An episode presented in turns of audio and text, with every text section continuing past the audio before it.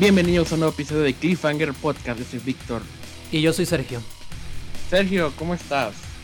Pues bien, con varias cosas como siempre. ¿Y tú? bien, bien. Ha sido unos días ocupados y también interesantes. Este, quería preguntarte en el podcast porque es medio relevante a conversaciones pasadas. Ajá. Ahora que ya sabemos la verdad, que probablemente nunca vamos a tener una cuarta parte de la trilogía Before. Ah, sí.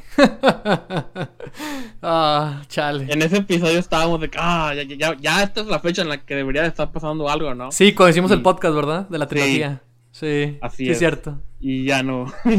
Al parecer no. Que bueno, a lo mejor, a lo mejor esta es lo mejor que puede haber pasado, quizá. Sí, quizás. La historia así como está. Sí. Que ya nada la arruine, pero por otro lado, quisiera ver más de estos personajes, ¿no? Pero... Sí, para poner en contexto, o sea, eh, hace unos días salió la noticia de que Julie Delpy, eh, la protagonista de, esas películas dirigidas por Richard Linklater, o como se La trilogía Before. La trilogía Before, este... Son películas que se han filmado con nueve años de, diferencia cada una. Y, justamente cada película eh, se sitúa en esa, con esos nueve años de diferencia, ¿no? O sea, el tiempo real que pasa en hacer cada película es el mismo tiempo que pasa dentro del universo de esas películas. Entonces, por eh, la última película se filmó en. salió, perdón, en 2013. Entonces, las fechas indicaban que ya para el próximo año tuviera que haber una nueva cuarta película, ¿no? Pero justamente eh, Julie Delpy dijo que quizás está considerando retirarse y que ya rechazó la propuesta de, haber, de hacer una cuarta película.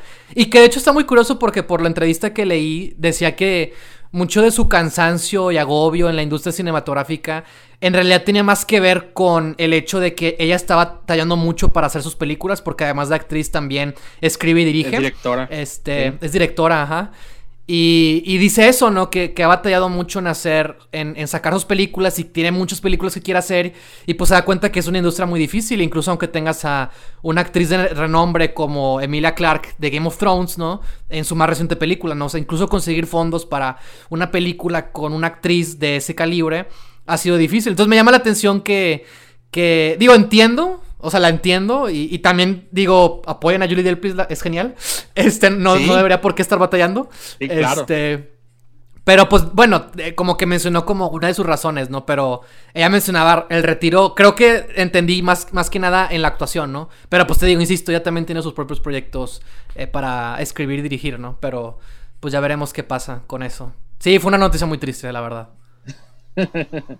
Sí, y pues sí, no, sabemos por lo que ella ha pasado, ¿no? O sea, que sí, tanto claro. ha batallado en despegar proyectos y así. Entonces, y, pues obviamente solo podemos imaginarnos este, por lo que hemos escuchado y todo, que la industria es muy difícil, sobre todo para eh, cineastas independientes. Claro. Entonces, y pues sí, o sea, sí, es una franquicia, entonces a lo mejor hubiera tenido un poco más de de que, ah, mira, es otra de estas, pero... Sí, exacto. Es lo que, es lo que iba a concluir de que, o sea, quizás no, no va a pasar, o sea, quizás está bien que no haya una cuarta, pero pues la idea de que, ah, ya es las fechas, ¿no? Como que, que, la, hipótesis, ¿no? La, la, la, simple duda, ¿no? La posibilidad, perdón, la palabra correcta es la posibilidad. La simple posibilidad de que pudiera haber una cuarta película como que lo hacía emocionante. Este... De hecho, quiero agregar algo antes de empezar con el episodio de Pitch que es la novedad de que ya vuelve el cine y, y estoy muy feliz de haber vuelto al cine. Ah, maldito, yo ya, quiero.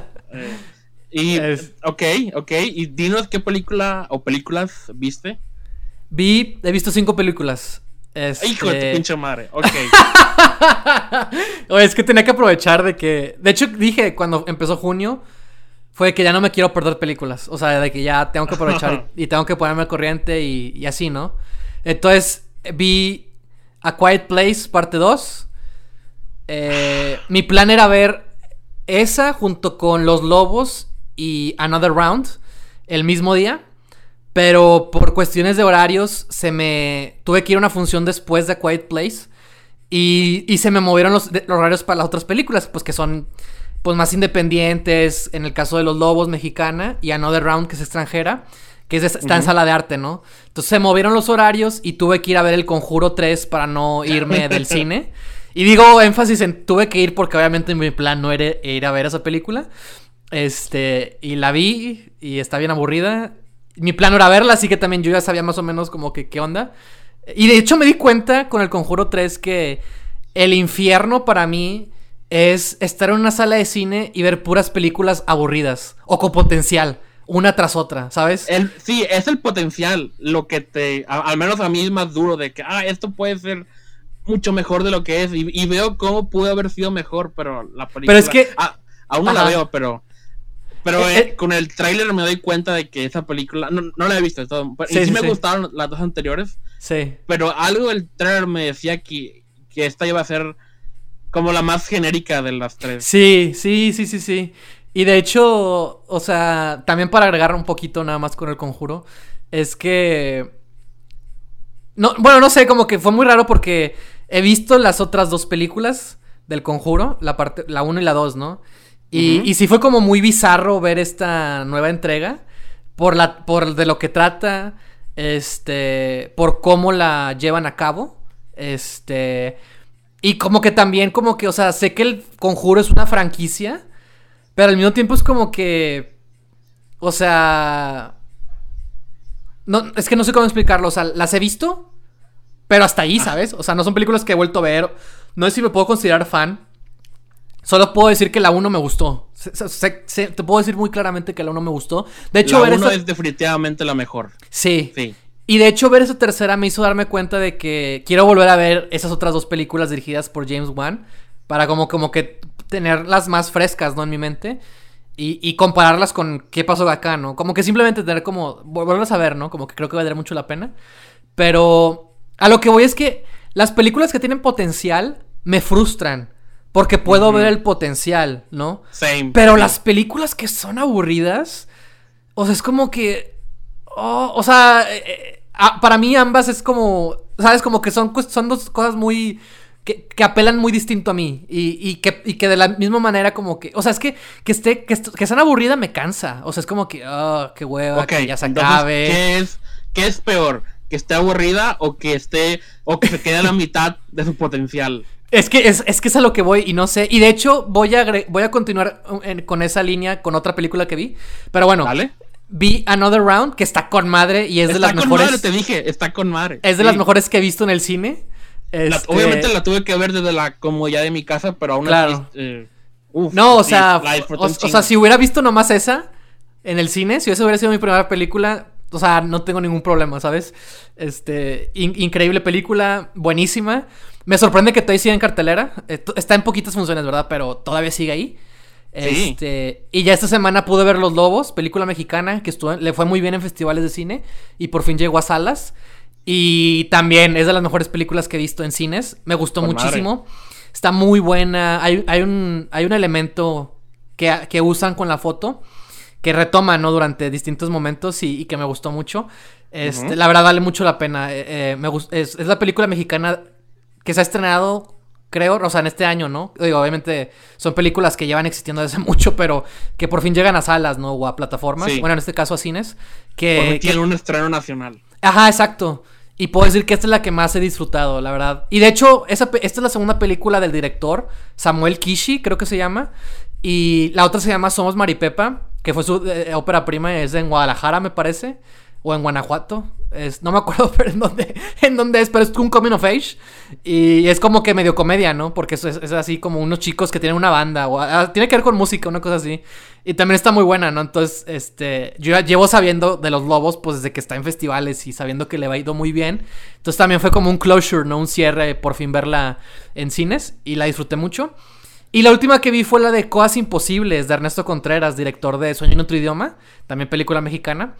Ah, y no, no sabía qué pensar de cosas imposibles porque no sabía que era de Ernesto Contreras. Porque por el nombre, por el póster, la distribuye de videocine, pues tiene una pinta más comercial. Y, y no tenía idea de, en ese sentido que, que, era la nueva película de Ernesto Contreras, que Ernesto Contreras pues es uno de los cineastas pues más destacados, ¿no? Eh, recientes, ¿no? también es una gran figura en, en términos de cine nacional, ¿no? Ah, no solo es director de cine, también estuvo, ha sido, tuvo un rol importante en la Academia Mexicana, ¿no? De la cinematografía. etcétera, ¿no? Es, una figura muy importante. Y, bueno, Señor otro idioma es, es quizás una de sus mejores películas, ¿no? Este, y también su trayectoria ha sido muy importante a nivel, a nivel de, de cómo las producciones mexicanas han ido, este, se han ido dando a conocer a manera internacional, ¿no? En festivales de cine, este, como... tiene una trayectoria importante, no es cualquier persona, no es cualquier director. Entonces, saber que su nueva película era esta y estaba en cines, y fue como que, ah, pues... Y de hecho, no sabía qué pensar, insisto todavía, porque yo pensé que era una película más comercial, ¿sabes? Y, y, sobre todo, pues está, está, la distribuye Videocine, ¿no? Que no es cualquier distribuidora, ¿no? Este, Y también cómo la, cómo la vendía, ¿no? Por lo mismo. Y era como que no sabía qué pensar y me puse a ver algunos comentarios y vi que tenían comentarios positivos. Entonces yo iba esperando y también por el tipo de historia que contaban dije, pues yo creo que voy a ver una, una gran película mexicana, ¿no? Y la vi justo ayer y hablando de películas que tenían potencial, o sea, la verdad... Ay, me dolió mucho verla porque no me gustó. Y de hecho, fíjate que me acordó mucho al, corto de Al Grito de Guerra que hicimos en la facultad, Víctor. Porque también oh, está situada en un complejo habitacional. Y, tiene unos está todo color morado, ¿no? Y está también me acuerdo de los condominios, ¿no? Del, documental que estamos haciendo. Entonces este, está situada en un complejo así habitacional morado, ¿no? Así que unos colores muy curiosos, de un contexto muy así muy curioso. Está muy interesante. Este. Y tiene es una historia de amistad entre una señora viuda, ya obviamente señora adulta, y un joven, ¿no? Adolescente. Es, bueno, pues sí, ya joven adulto, por así decirlo, ¿no? Tiene 19 años, pues. Bueno, todavía joven, ¿no? Este. Y es una historia de amistad, entonces como que. Como que, ah, o sea, suena bien, pero. Pero, ay, como es muy comercial, ¿sabes? O sea, o sea, bueno, la edición está bien rara. Este. Y se siente muy comercial a pesar de que de que sé que la dirigió Contreras, ¿sabes? Y... Y no sé, salí decepcionado porque... Porque pues yo, iba esperando que me gustara mucho la película y terminó por no ser, ¿sabes? y de hecho creo que puedo decir que no me gustó, ¿sabes? O sea, o sea, reconozco que había cositas, pero no son lo suficientes como para decir que la disfruté en, algún punto.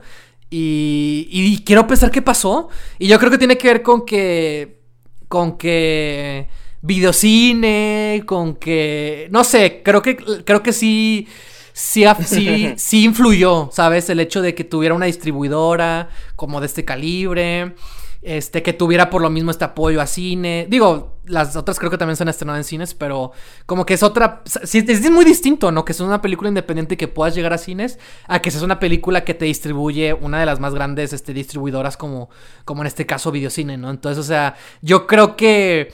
Eh, no sé, como que sí influyó desde la producción, como que quienes las estaban haciendo. O en este caso, digo, no sé si ellos también la produjeron o qué, pero, o si tuvieron influencia, pero yo creo que sí, sí tiene que ver y sí se siente porque si la comparas con las otras películas, digo, también hay, esta es su cuarta película, si mal me equivoco, y la segunda que sacó tampoco me encanta, pero reconozco que tiene más potencial que, que, al menos esta que vi. Y es eso, como que, ah, ¿sabes? Pero bueno, para terminar, me quedo con Los Lobos y me quedo con, con Another Round. Y no sé qué sea peor, sinceramente. Este. No sé qué sea peor, pero. Yo creo que es que es aburrida. Porque. Que sea una película aburrida se me hace como más peor, más trágico.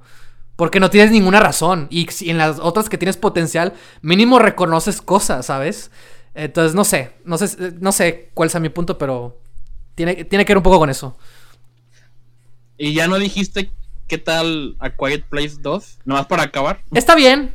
Está bien, o sea. Creo que me gusta más la primera. Y creo que. Creo que es. Hace. Creo que. Eh, por un, mientras la estaba viendo, estaba pensando que quizás estaba a la altura, ¿sabes? De la primera. El, principio está con madre. Eso sí. Es creo que mi parte favorita. Este. Y sí me gustó. O sea, sí, sí puedo decir que me gustó. Sí puedo decir que tiene cosas chidas. Este. Sí, sí puedo decir que está casi a la altura de la primera. Pero por una serie de factores que creo que tienen que ver más con la historia, eh, creo que la primera sigue siendo superior.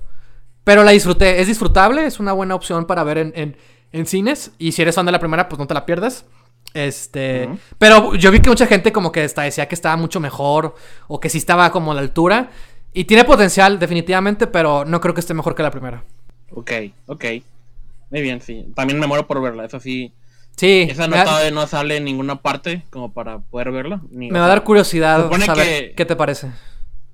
Sí, se supone que 45 días después de su estreno en cines es cuando sale en Paramount Plus. Entonces ah, ya. Es cuando podré verla aquí también en mi casa. Ya me muero por salir, ¿no? Pero este, que esperar. sí, está eh, bien. Ah, yo, este. Pues si estamos en ese tema, este, rapidito. Acabo de ver In the Heights, que es una mm. película que estaba muy ansioso por ver. Ajá. Sobre todo del año pasado que eh, vi Hamilton y eso y, admiré aún más el trabajo de Lin Manuel Miranda y, pues esta adaptación de su obra que hizo antes de Hamilton entonces tenía mucha curiosidad de ver cómo estaba y sí está con madre está muy más que nada emocionante en cuanto a, que proyecta cierta energía, ¿no? Que como que es imposible que, que no te contagie. Más que nada es eso, ¿no? Es, es, puro eye candy durante toda la película. Todos los números musicales están... Eh, están grabados como a mí me gusta que se graben musical, así dinámicos y que nomás no pongan la cámara y, y, o sea, que no intenten imitar un teatro, sino que utilicen el lenguaje del cine para darle más peso a momentos y, así. Este, tú sabes, ¿no? Este, es, un musical que, fue muy bien adaptado al cine. Mm, ok. Y es muy, muy emocionante. Ah, no, no, no, te voy a decir que es que la historia es muy sustancial, no lo es. Este pero es una experiencia, ¿no? Que igual, me, hubiera encantado verla en el cine, pero igual ahora este está muy muy chida. Te dije, este, por un mensaje que acabo de ver, la de Grat of Man de Guy Ritchie. Ah, sí, sí, sí. Que está con madre. No, no estaba ni en mi radar, pero hace rato comencé a, escuchar que le estaba yendo muy bien en críticas, ¿no? Y me dio curiosidad y ya me di el tiempo de verla y está muy, muy chida. Como te dije en el, mensaje, de es, es un tipo de película de acción que ya no hacen. Es como muy duro de matar o, hit. Es, muy slow burn, como que lenta, precisa. Esa es. Me recuerda mucho a Hit, más que nada. O a las, las películas de Michael Mann. Hace mucho que no veo una película así, este, moderna. Y me emocioné mucho. También vi, acabo de ver Luca. Que mm. también está muy, muy, muy, muy disfrutable. Este. Y pues sí, he tenido unos últimos días de, muy buenas películas, básicamente. Sí. a, parecer igual que tú. Sí, pues este, la verdad, la verdad, pues hay muchos estrenos, ¿no? O sea, se van a seguir viniendo, entonces este... Están comenzando a, resurgir. Sí, sí, sí. Y, y, nada, creo, ir al cine me ha hecho como revalorar, ¿no? De que, ah, la experiencia, ¿no? Y digo, como quiera, por ejemplo, iba a comentar, nada más aprovechar que decir que la Cineteca ya tiene sala virtual. Este, y está teniendo varias películas, ¿no? De parte de su cartelera y tú puedes acceder este, y comprar tu boleto, ¿no? Este también me parece como una opción muy interesante. Y se van a venir más festivales de cine, quizás tengamos algunas noticias más adelante. Y pues eso, ¿no? O sea, seguir aprovechando, ¿no? Este, para seguir viendo películas que, que pues por eso hacemos esto, ¿no? Pero ya para empezar a hablar de, del episodio del día de hoy, del pitch del día de hoy, del que Víctor no tiene idea otra vez, pero ustedes como audiencia sí, y que seguro ya mueren por saber eh, que Víctor sepa y que y sobre todo a ver qué se nos ocurre. Y justo tiene que ver con esta línea de cuartas partes.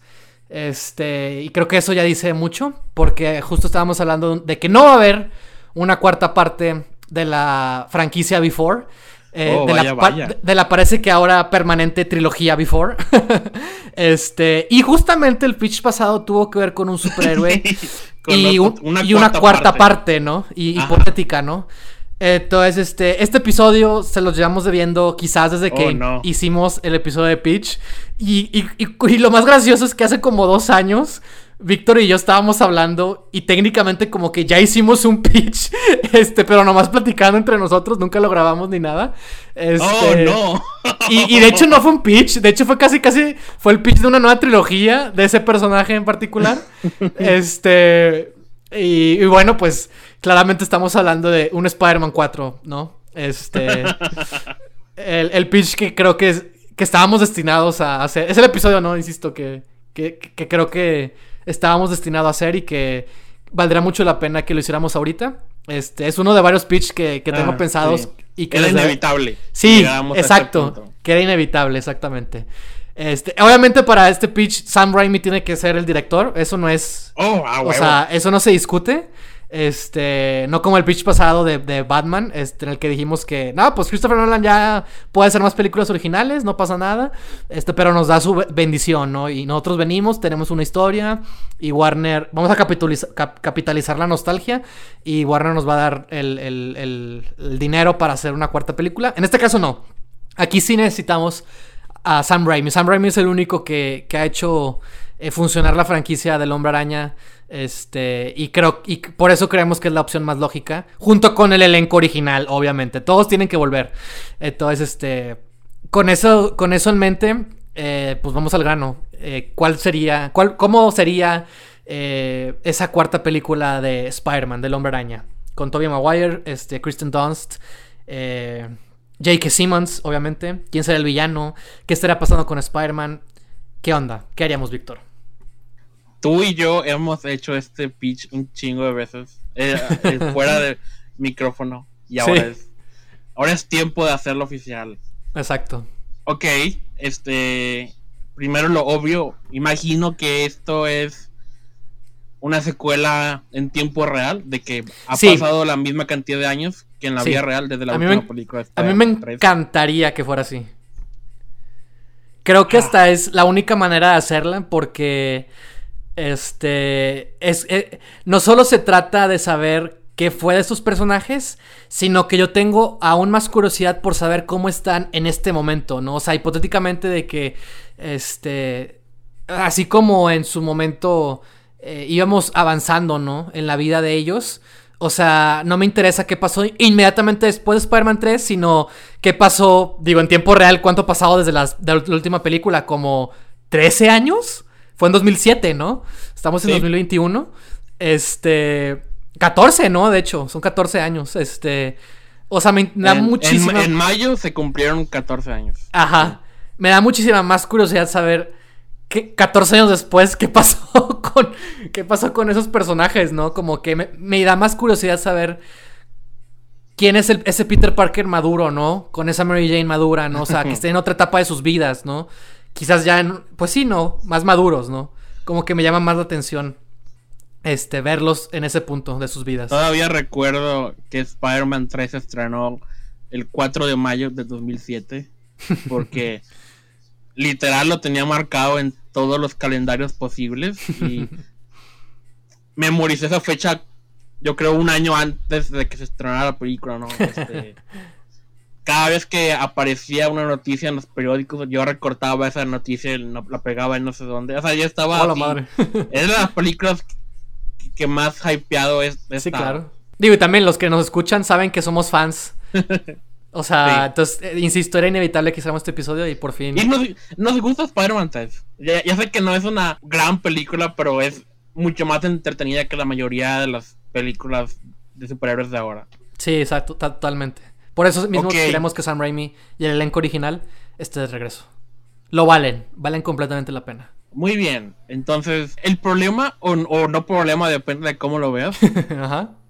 Es que medio ya vimos a un Spider-Man crecido y de mediana edad en un... Sí, claro. Spider-Verse y, estaba muy bien hecho. De hecho me encanta, al menos para esa versión, que... Sí. Que Peter Parker y Mary Jane ya se hayan casado y hasta se hayan divorciado y, todo eso. Que es que Peter Parker está pasando por una situación difícil, como siempre, ¿no? Como debe ser. Eh, la vida de, Peter Parker nunca debe ser fácil. sí, y, y, es que yo veo una cuarta película en tiempo real y también me gusta mucho esa versión del personaje en esa película. Porque justamente yo siento que tiene que estar obviamente en una nueva posición de su vida pero también eso implica otros retos, ¿no? Porque justo estaba. Creo que, no sé, creo que te lo comenté fuera de, de, un episodio, ¿no? Creo que estábamos platicando, ¿no? De otro pitch que queremos hacer muy especial para más adelante. Pero salió el tema de las películas de Spider-Man. Y, yo decía que, o sea, si tú ves la trilogía, eh, siempre está permeada de la misma idea, ¿no? Que define el personaje y es un gran poder conlleva una gran responsabilidad, ¿no? Y justamente en la secuela se ve, se ve visto de una manera más eh, metafórica en el sentido de que Spider-Man pierde sus poderes. O sea, no es que los pierda nomás porque sí, ¿no? Sino que tiene que ver con el, el, struggle, ¿no? El conflicto interno que está llevando el personaje, ¿no? Y que tiene que aprender a tomar una decisión importante. Y también si tú vas viendo cómo va avanzando el personaje a lo largo de las tres películas, está en distintas posiciones, ¿no? Empieza este, estando en la preparatoria, ¿no? Y, eso implica graduarse y considerarse eh, aplicar para la universidad, que es donde lo vemos en la segunda película, ¿no? Ya está en la universidad, y justamente él se la está teniendo que pagar, ¿no? Entonces también tiene sus empleos, tiene que este, ponerle un orden a todo, ¿no? Y es muy difícil. Ser adulto no es fácil. Y ser Peter Parker mucho menos, ¿no? Entonces, este, lo vemos en una situación distinta.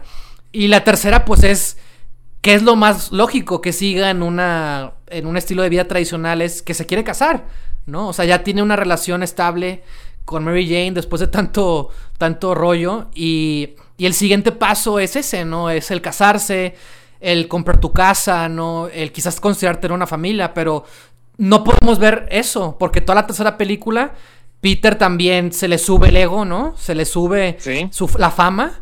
Y empieza a tomar, eh, em, eh, pues por fin, ¿no? Por fin piensa que es, es aceptado, ¿no? Por fin Spider-Man es aceptado como esta figura pública, como este héroe. Y, se le empieza a subir la fama a la cabeza, ¿no? Entonces este, empieza a tomar eh, muchas malas decisiones, muchos errores, y eso le cuesta aquello que más quería, que era pues la relación que tenía, ¿no? Con, su propia... Eh, con Mary Jane, ¿no? Con, con, su prometida, ¿no? Con su novia, ¿no? Entonces, nunca pudimos ver ese siguiente paso natural en la vida del personaje. Y insisto, también cada villano es un reflejo, ¿no? De, de la sombra del hombre araña, ¿no? Son personajes que se dejan llevar, ¿no? Por su ambición. Son de personajes que se dejan llevar por su, propia obsesión, ¿no? Son personajes que se corrompen por, por, por, cuestiones científicas, ¿no? De sus propios avances, ¿no? O sea, Spider-Man también es muy inteligente, ¿no? Este, y el Doctor Octopus se vuelve su, era su mentor, ¿no? Entonces, este, él mismo, este, se corrompe, ¿no? Por así decirlo, ¿no? O, también juega mucho con la dualidad, pues, ¿no? Con el, ser, ¿no? Entonces, este, siento que esos temas tienen que seguirse explorando en esta cuarta película. Y yo veo una cuarta película como un Rocky 6, ¿no? O sea, como e, es esa historia del héroe que ya no es el héroe de hace 20 años, ¿no? O sea, es el héroe que está en otra etapa de su vida, que quizás está contemplando el retiro, que quizás ya está retirado, pero tiene que regresar, ¿no? Es el Dark Knight Returns, ¿no? Es el The Dark Knight Rises, ¿no? O sea, es el héroe en otra situación que lo va, que también implica un reto para él tener que ser un héroe. Entonces yo creo que también el villano que sea en esta, en esta, en este pitch, que tengamos que decidir en este pitch, este, tiene que reflejar o tiene que ser una sombra, o tiene que ser un contrapeso al arco que está llevando el personaje eh, Peter Parker, ¿no? Entonces también se me hace mucho más interesante explorar a un Peter en otra situación de su vida, porque también, a diferencia de, de esa película de Into the Spider-Verse, eh, no estamos acostumbrados a ver a un Spider-Man en una edad tan avanzada. Y mucho menos en un live action. Entonces, que tener el elenco original y aprovecharlo para para sería un poco hacer como el aplicar el before before de la trilogía before de justamente situarlos en, en, en, tiempo real no o sea en qué situación están estos actores en sus vidas. Bueno porque las películas van un poco de eso no contribuyen mucho los actores y el director no entonces aquí me interesa mucho saber pues qué cuál sería la película el de un Spider-Man que tiene pues que 40 años no o sea y justamente cuál es ese universo en el que hay que explorar no ¿Qué, es lo que vemos, no? Tú sabes. Oh, oh. Que hay un villano. Ajá. que oh, se ha estado ticiando desde la segunda película. Y todavía lo hemos visto. Claro. En su, plenitud máxima. Ajá. Y pues. Y que, quiero pensar que en manos de, Sam Raimi sería fenomenal. Exacto. Ajá hace poquito estábamos hablando justo de eso y tuve que googlear si el actor seguía vivo. Y sí, sí, sí, sigue vivo. así que no hay pedo. Este, aparte, la, mitad del tiempo va a ser CGI, así que. Sí. No, no se lo tiene que pegar tanto, ¿no? Entonces. no sé si, si The Lizard funciona como villano principal. O sea, ya, ya pasó aparte. Sí, pero... ya lo hemos visto, ajá. Bueno, e, e, es un animal. Este, la mayoría del tiempo no, no tiene voluntad propia, así que... Exactamente, estamos hablando de dualidad, ¿no? De, sí. De un personaje que se... Que en, que en, este caso de que se convierta en, en esta bestia incontrolable. Es que, ¿sabes cómo te voy a pichar una buena versión de The Lizard? Pues yo lo veo como villano secundario, pero a ver, ¿qué, qué dices tú? Pienso bueno, ¿te acuerdas de mi pitch de Venom? Antes de que Venom se estrenara. otros futuros episodios, quizá, a ver.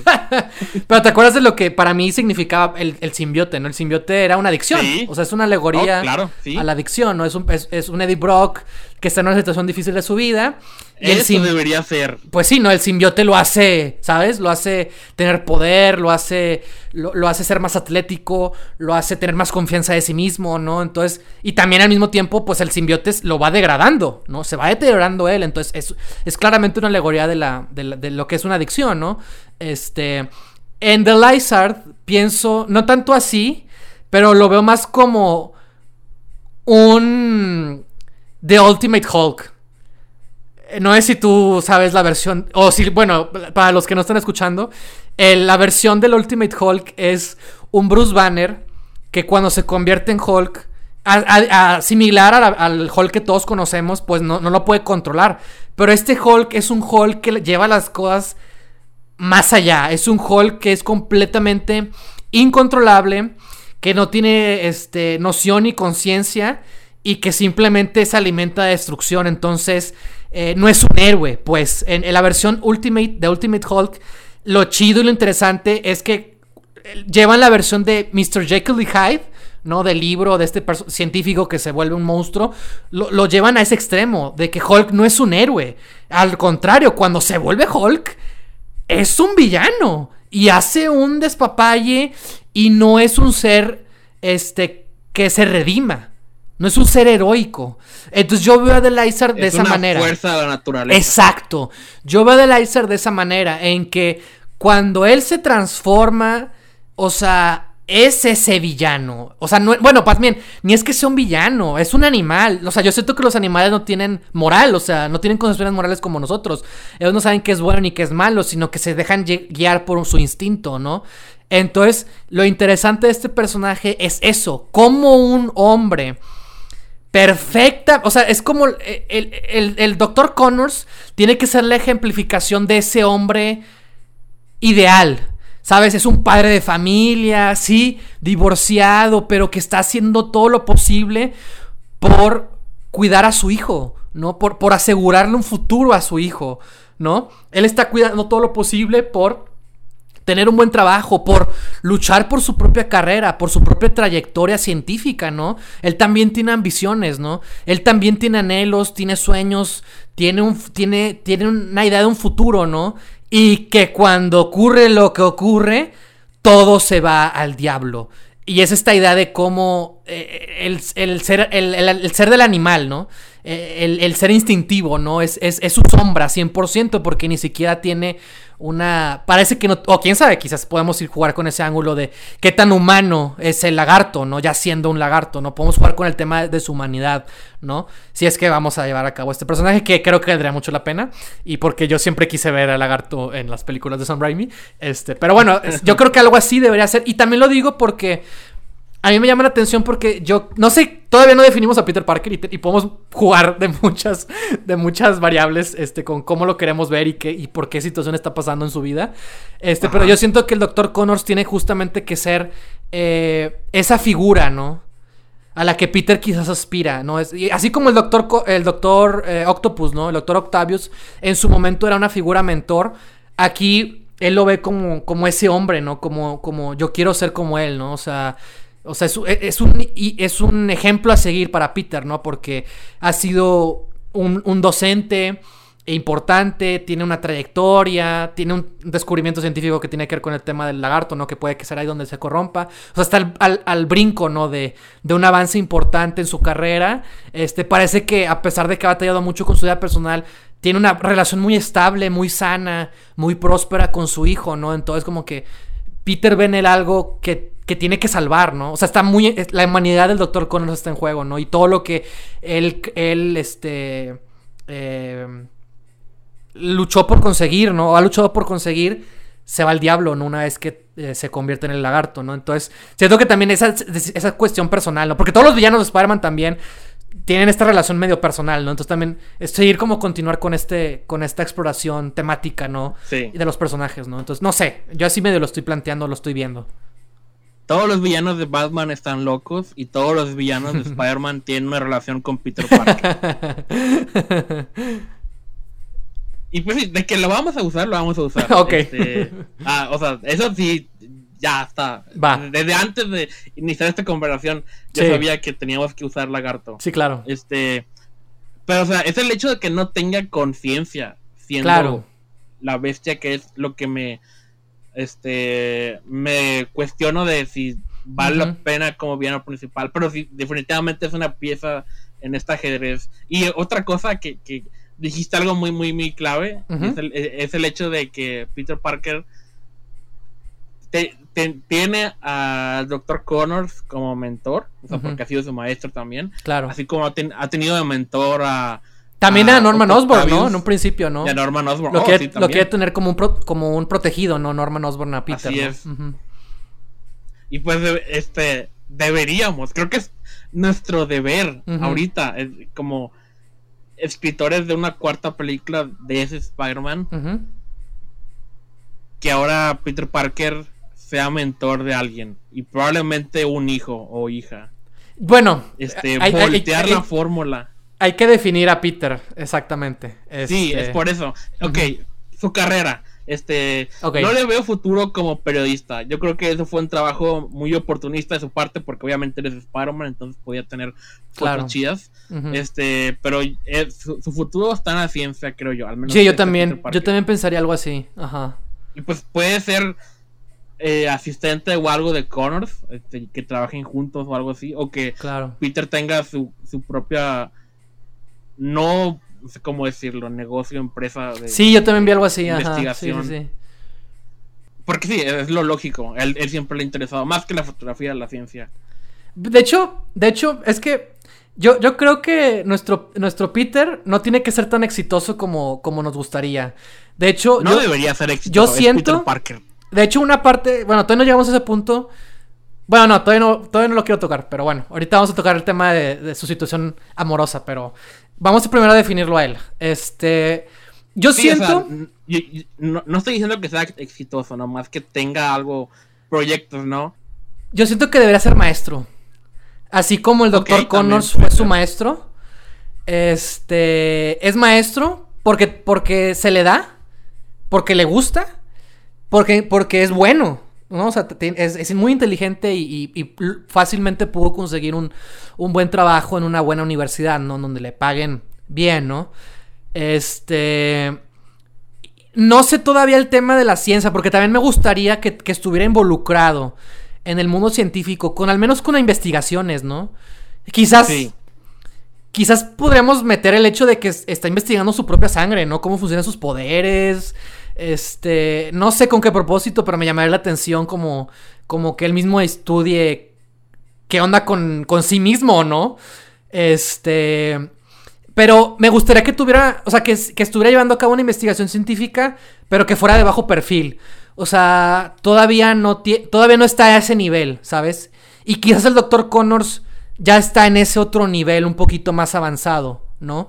Y Peter puede justamente como compartir el laboratorio con él, pero están en cosas distintas, ¿no? O sea, sí me parece como importante para como diferenciar que Connors está en una situación distinta a él, ¿sabes? Este, y pueden coincidir, pueden ayudarse, este, pueden mantener toda esta relación de amistad, pero sí tienen que estar como que separados, ¿no? Este, pero tienen una gran eh, eh, eh, amistad juntos, pues, ¿no? Eh, y sobre todo eso, porque me gustaría más que Connors estuviera como en al brinco, ¿no? De algo grande, ¿no? Y. Pues algo le va a pasar. Eh, sí, exactamente, ¿no? él ya está ahí, ¿no? Está cerca, está muy cerca, ¿no? Este, este, ya mucha gente sabe quién es, incluso, ¿no? Este, no, no un nivel acá súper de que en los medios, ¿no? Pero dentro de los medios científicos, la gente ya lo puede identificar y sabe que anda haciendo algo importante, que puede llegar a algo importante, ¿no? E, y Peter lo sabe también, ¿no? Y lo apoya y lo felicita, ¿no? Y también para Connor se vuelve su ambición, porque los villanos del hombre araña también tienen que tener su ambición y también tienen que ser, eh, es, su maldición al final del día, ¿no? Entonces también... Sus inventos siempre los vuelven locos y siempre tienen una dualidad también. Exacto. Sí, entonces yo creo que eso, o sea, como que también él ya está, como que él también ya está anhelando, ¿no? Y quizás es importante para él por el tema de su hijo y del divorcio. Ya sé qué es lo que va a pasar. Si él. ¿El, hijo de divorcio de quién? De Connor, sí. De, Connor se está divorciado. Este. Tiene una relación buena con su hijo. Y, sabe que si la, la, investigación que está haciendo le va bien. Puede existir la posibilidad de que su hijo se venga a mudar con él. Para estudiar en una escuela en Nueva York. ¿No? Y por eso mismo es que él tiene el deseo y la ambición de que su investigación tenga que ser perfecta, ¿no? O sea, como que le está, echando, le está invirtiendo mucho tiempo, ¿no? O sea, hmm. como que también la relación con su hijo está en juego, ¿no? A través de, ese, de esa cuestión. Ok. Está raro porque considerando, considerando la edad del actor ahora... Sí, ¿verdad? Tendré que tener un hijo más adulto, más grande. Sí, más grande. No creo que tenga un hijo estudiando. Pues que esté en la universidad, ¿no? Yo creo. O sea, se me hace como lo más grande. Universidad, sí. Sí. Este, pero ya eso ya es, o sea, universidad, en la universidad ya no tienes una relación con tu hijo, porque ya en Estados Unidos se van a otra parte. Sí, pero incluso podemos justificar el, sentido de que, de que su hijo también es científico, ¿sabes? Y que quizás él pueda conseguirle una educación eh, como la que su hijo se merece, ¿no? Por así decirlo. Y sí, puede, Que, puede que no sea en Nueva York, puede que su hijo ya viva con él, pero se tiene que ir, pero justamente él tiene que, este, para él es importante asegurar una gran educación porque su hijo tiene mucho potencial. O sea, que me gustaría como eso, ¿no? Que su hijo también fuera muy inteligente y quiere como aprovechar para oh, que oh, estudie, ¿no? Su, hijo está trabajando con él, este... Ah, ajá, que incluso... En algún tipo de, de, de, como interno o algo así, o sea, este... Pero algo así y... Pero al, aparte de que Connor está en la cúspide de lograr un avance importante, ¿no? Sí. Este, al laboratorio, lo que sea, sus investigaciones no están yendo bien, ¿no? Y tiene problemas económicos. Ándale, sí. El colmo de Connor es que su hijo encuentra una mejor oportunidad en un mejor laboratorio este, en, otro, ah. en otra parte del país. Ah, y entonces, porque una mejor oportunidad para su hijo, ¿no? Entonces, en teoría él debería estar feliz por eso, pero él se siente como que, ah, él, él no está haciendo este, el padre o, no está haciendo, ¿cómo decirlo? No le está dando a su hijo la, la carrera o oportunidad que merece, ¿no? Y es su culpa por no avanzar en su experimento, ¿no? Y todo esto lo está frustrando. De que hasta su hijo lo va a abandonar. Sí, exacto, esa, idea de perder a su hijo, ¿no? O sea, no perderlo, ¿verdad? Pero para él así se sentiría, ¿no? Para él sí, a, él lo ve así. Exacto. Sí, eso está chido el tema económico, eso, eso no puede faltar en este universo, ¿no? Que faltan fondos o o no sé, alguna cuestión ahí. Digo, no sé cómo está la cuestión científica en Estados Unidos, pero sí estaría chido explorar eso de que, de que hay más presión, ¿no? En juego para, para el Dr. Connors. No, que estaría chido que Peter fuera también maestro o haya ayudado en algún punto al hijo, ¿no? El Dr. Connors, ¿no? Como que sería algo divertido. El videojuego hizo algo parecido. No, no soy tan fan de la, de la historia del videojuego, pero este, en el videojuego eh, Peter trabaja como asistente de, del doctor Otto Octavius. Y es el laboratorio en el que trabajan está también en problemas económicos porque este los patrocinadores y todos están sí, a huevo. Porque, no, han, no han estado dando resultados, ¿no? No, ya sé qué pasa. Ya sé por qué. Ocurre un accidente y dejan de confiar en él y dejan de darle fondos. Mm, como Norman también. Eh, sí, algo parecido, ajá. Sí, pues algo así, ¿no? Que es lo más lógico también, ¿no? O sea, como que algo ocurre, porque también lo que está haciendo es peligroso, ¿no? O sea, no es cualquier cosa, ¿no? Que en este caso, pues es la idea de la regeneración, ¿no? Ah, sí, no hemos dicho eso, pero generalmente lo que el doctor Connors busca, porque él le falta un brazo y él investiga eh, curiosamente investiga reptiles este, y sus capacidades de regeneración. Exacto. Y, su, y es su objetivo recuperar su brazo, ¿no? O al menos encontrar una cura para eso. Ajá, quiere aplicarlo, ¿no? En, en, en humanos, ¿no? Como un gran avance a la humanidad, obviamente, ¿no? Así es. Sí, pues sí, o sea, eh, él no tiene brazo. Y también es cierto, es bien importante eso, el brazo, ¿no? O sea... Sí. Eh, ¿cómo, lo O sea, como que justifica, como que cómo juega eso en su psicología, ¿no? Este, que digo, yo viéndolo como, yo lo veo como un personaje como muy exitoso, ¿no? O sea, bueno, que le, que le ha ido bien, ¿no? Que ha logrado, ha logrado eh, convertirlo en una ventaja, ¿no? O, no, o no dejarse llevar, ¿no? Entonces también sería interesante como analizar la cuestión psicológica de, de eso, ¿no? Del, del, brazo o algo así. Pero bueno, ya estamos hablando mucho de Connors. Creo que hay que volver a Peter. Creo que ya lo tenemos. Entonces tiene miedo de que su hijo se vaya porque va a tener una mejor oportunidad. Y podemos agregarlo de que se le están acabando los fondos y ya, ya no lo quieren patrocinar. Me gusta esa idea. Sí, eso tiene que estar, sí. Es un buen elemento. y me gustó lo que dijiste de que Peter Parker es un maestro, que creo que queda muy bien. Sí. Este. Sí, para... lo hemos visto mucho en las escuelas, todo, tenemos muy buen contexto de que también es un lugar el que pertenece. Y elaboran esta idea de que la relación que tiene Peter con los Connors, ¿no? O sea, es cercana, ¿no? Y porque también pues, cuando todo sale el diablo, eso va a ser importante para nuestra historia. Este, y porque también justifica a Peter en esta nueva situación de su vida. Ahora sí, este, yo creo que Peter es maestro. Yo creo que Peter también trabaja en algún laboratorio, pero eh, me llama la atención lo del, lo de que investigue como que su propia sangre, sus propios poderes. Y creo que esa podría ser la cura para el final. sí. Algo así. Bien raro. Es Spider-Man porque aquí sus telarañas son biológicas. Sí, sí, Entonces, tiene algo que estudiar definitivamente. Su cuerpo produce esta telaraña. Este, y, obviamente todo lo raro que tiene él. Este. Ok, ¿está casado o divorciado? No. no, no, está soltero. Nunca se casó con Mary Jane. Y eso es lo, y eso es lo, eso es lo padre de esta historia. Ah, estábamos. Lo, lo intentaron, pero no pudo funcionar. Pero, pero, Víctor, ¿de qué hablamos al principio ah. del, pod, del pitch? De una, de una trilogía romántica de cine, del amor real, que cuestiona los ideales románticos. Mary Jane es una actriz exitosa, famosa, y casualmente va a volver a Nueva York por X o Y motivo. y se va a reencontrar con Peter Parker. Y va a ser esa relación que nunca fue. ¿Qué edad tienen los personajes? Pues tienen cuarenta y tantos, ¿no? Ajá. Fácil. A las. Ok. Ajá. O sea, o sea, están en un punto en el que o les fue muy bien o les está yendo más o, o les está yendo más o menos, ¿no? Entonces, yo siento que Peter ya tiene que tener resuelto el tema monetario porque ya es un adulto, ya este él mismo ha, sabido ah. aprovechar la, lleva. Sus, sus, sus, sus habilidades pero me encantaría que no, nunca pudo lograr su cuestión amorosa y que es algo que exploremos en esta, en esta historia. Este. Que le demos ese final que tanto se merecen esos dos personajes. Este, sí, por eso... es que está raro. Mira. Ajá. Examinemos su relación a lo largo de las películas. Sí, claro, claro. Obviamente, en la primera película estaban los dos medio de que se quieren y no se quieren, ¿no?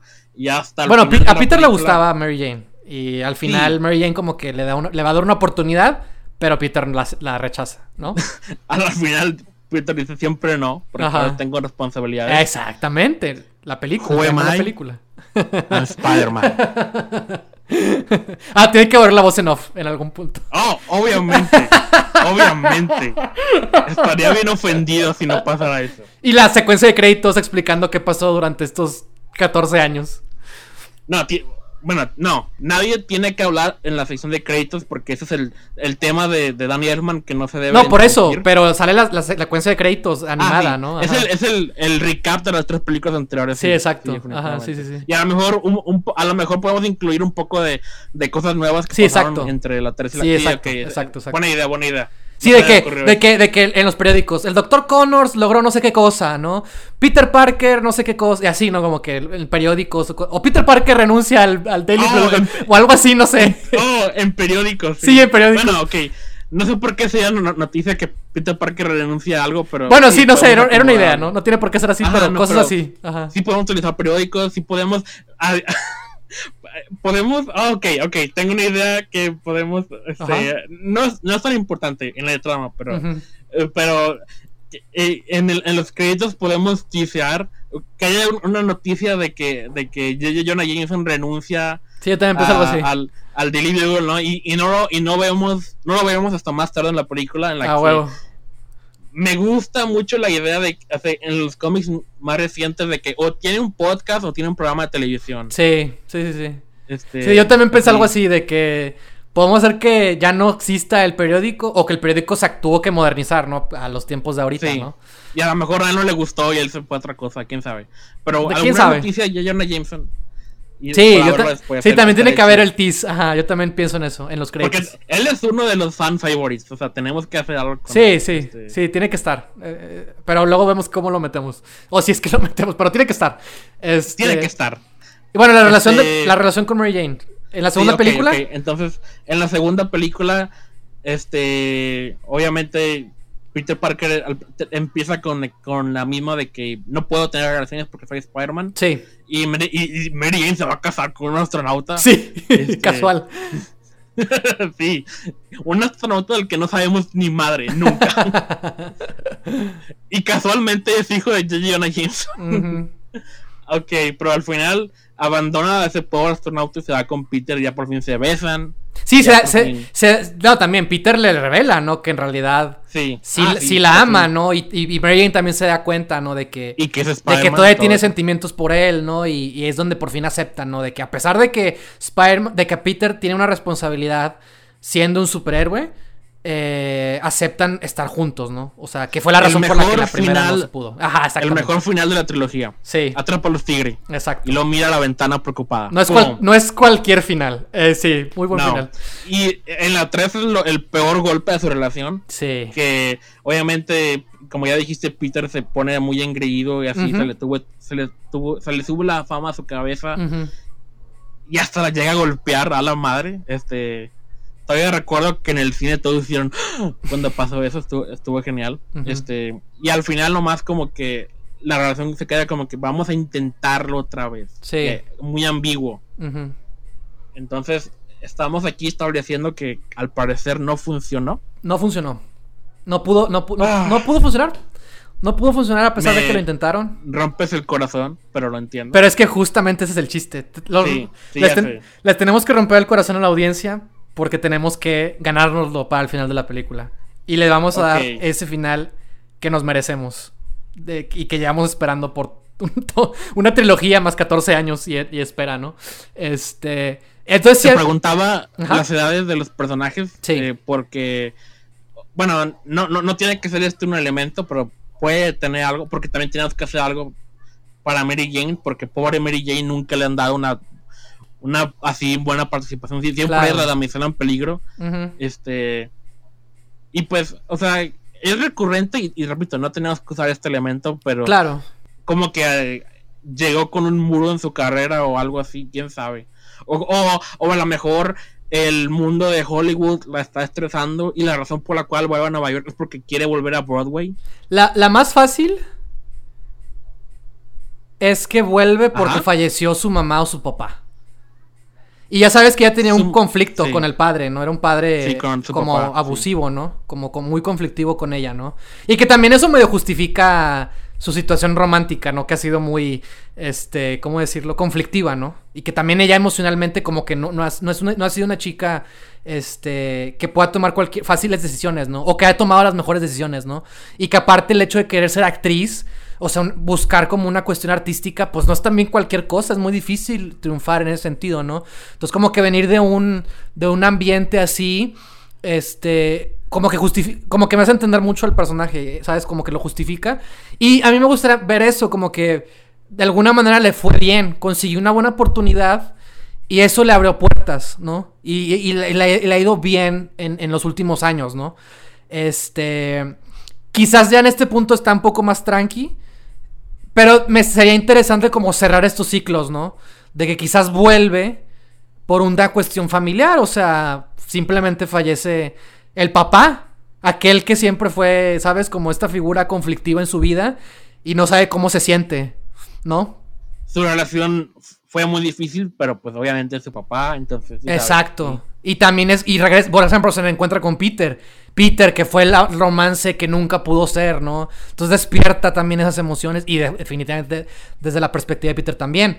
Este, entonces por eso me parece interesante como que ver a los personajes como que en este punto como distinto. Y también hay un personaje que está pendiente y que del que creo que nunca hemos hablado y es ¿qué pasó con la tía May? ¿Qué onda con la tía May? ¿Sigue viva? Este... Tengo que googlear si la actriz sigue viva. Eh, dame un momento, pero ah, eh, eh, espero que sí. O sea, si está viva hay que usarla definitivamente porque la tía claro. es importantísima. Sí, claro. Rosemary Harris se llama. Y pam pam pam. Ok, sigue viva. Yay. Tiene 93 años. Oh, la madre.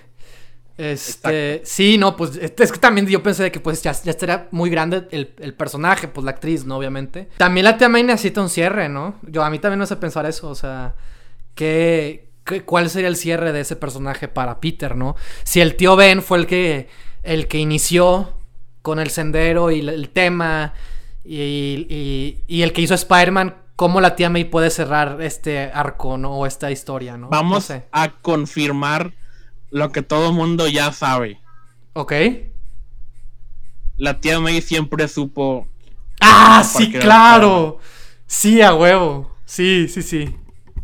O sea, si, vamos a hacer esto, ya tenemos. Ese es el, Se me acaba de ocurrir una Ese es el elemento. A ver. Miles Morales es el niño de Spider-Man 2. Henry. Todo estuvo conectado. Oh, tendrá veintitantos años ahorita. O hasta más, yo creo.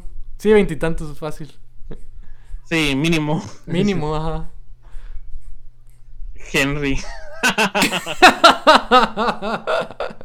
El buen Henry.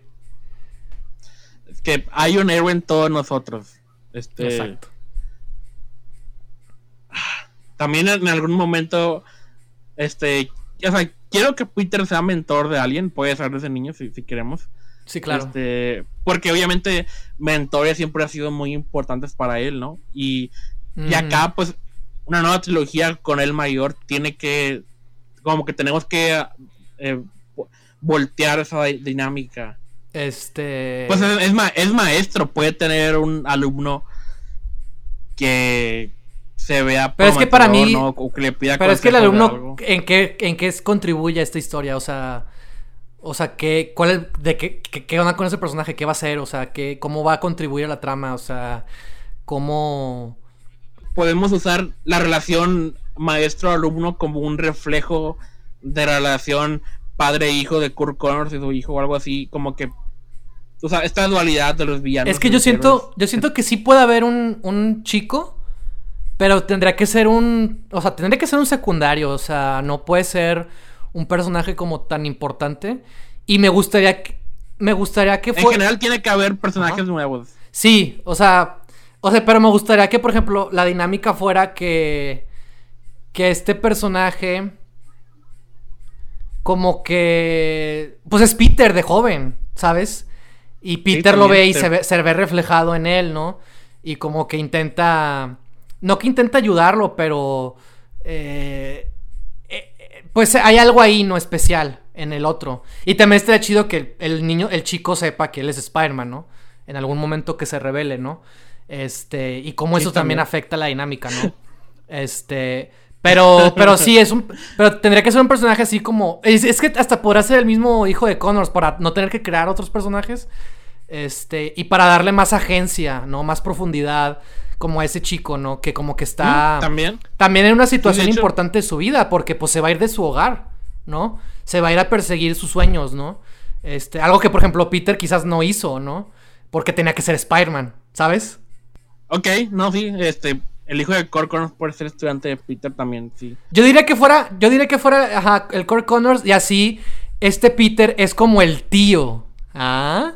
El tío de ese chico, ¿sabes? O Ah. sea, es ese personaje como El que, tío que, Peter. que conoce a su padre, que tienen cierta relación, que conviven mucho juntos, que son casi casi parte de la familia, porque Peter también lo he visto, visto crecer, ¿no? Desde que es un chavo, ¿no? Desde que es un joven, ¿no? Porque lo conoció cuando seguro ya era un niño, ¿no? Este, este, cha- este chavito, ¿no? Este, Kurt Jr., ¿no? Vamos este. Sí, queremos.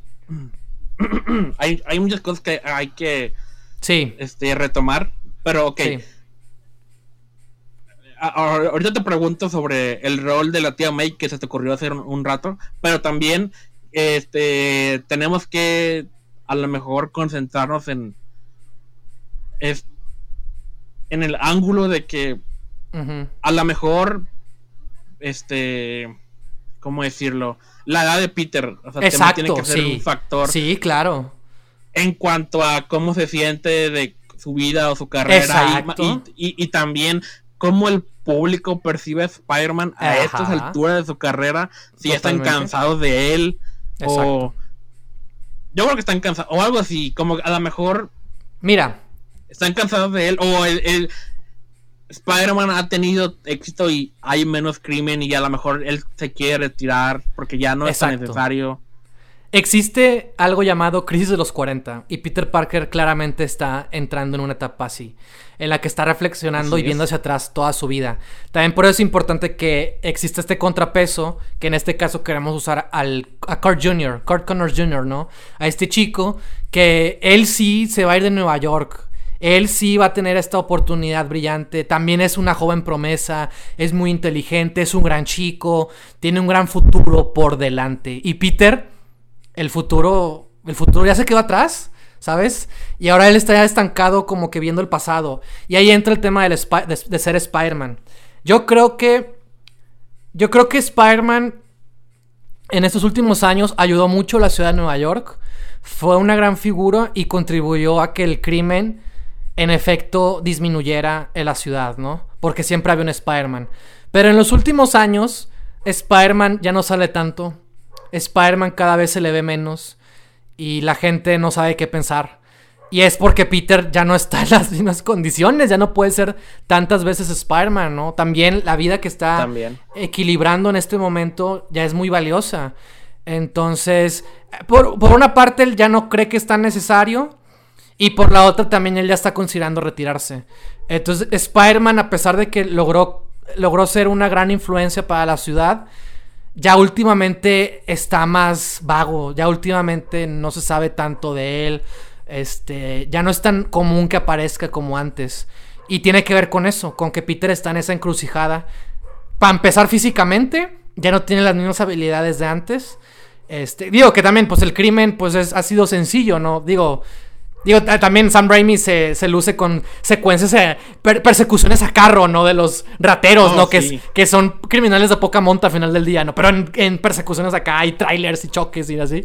Este, pero bueno, ¿sabes? Este, era un, un Peter joven, pues, uh, era... Era pan comido hacer esas cosas, ¿no? Y ahorita ya le cuesta más y empieza a cometer errores.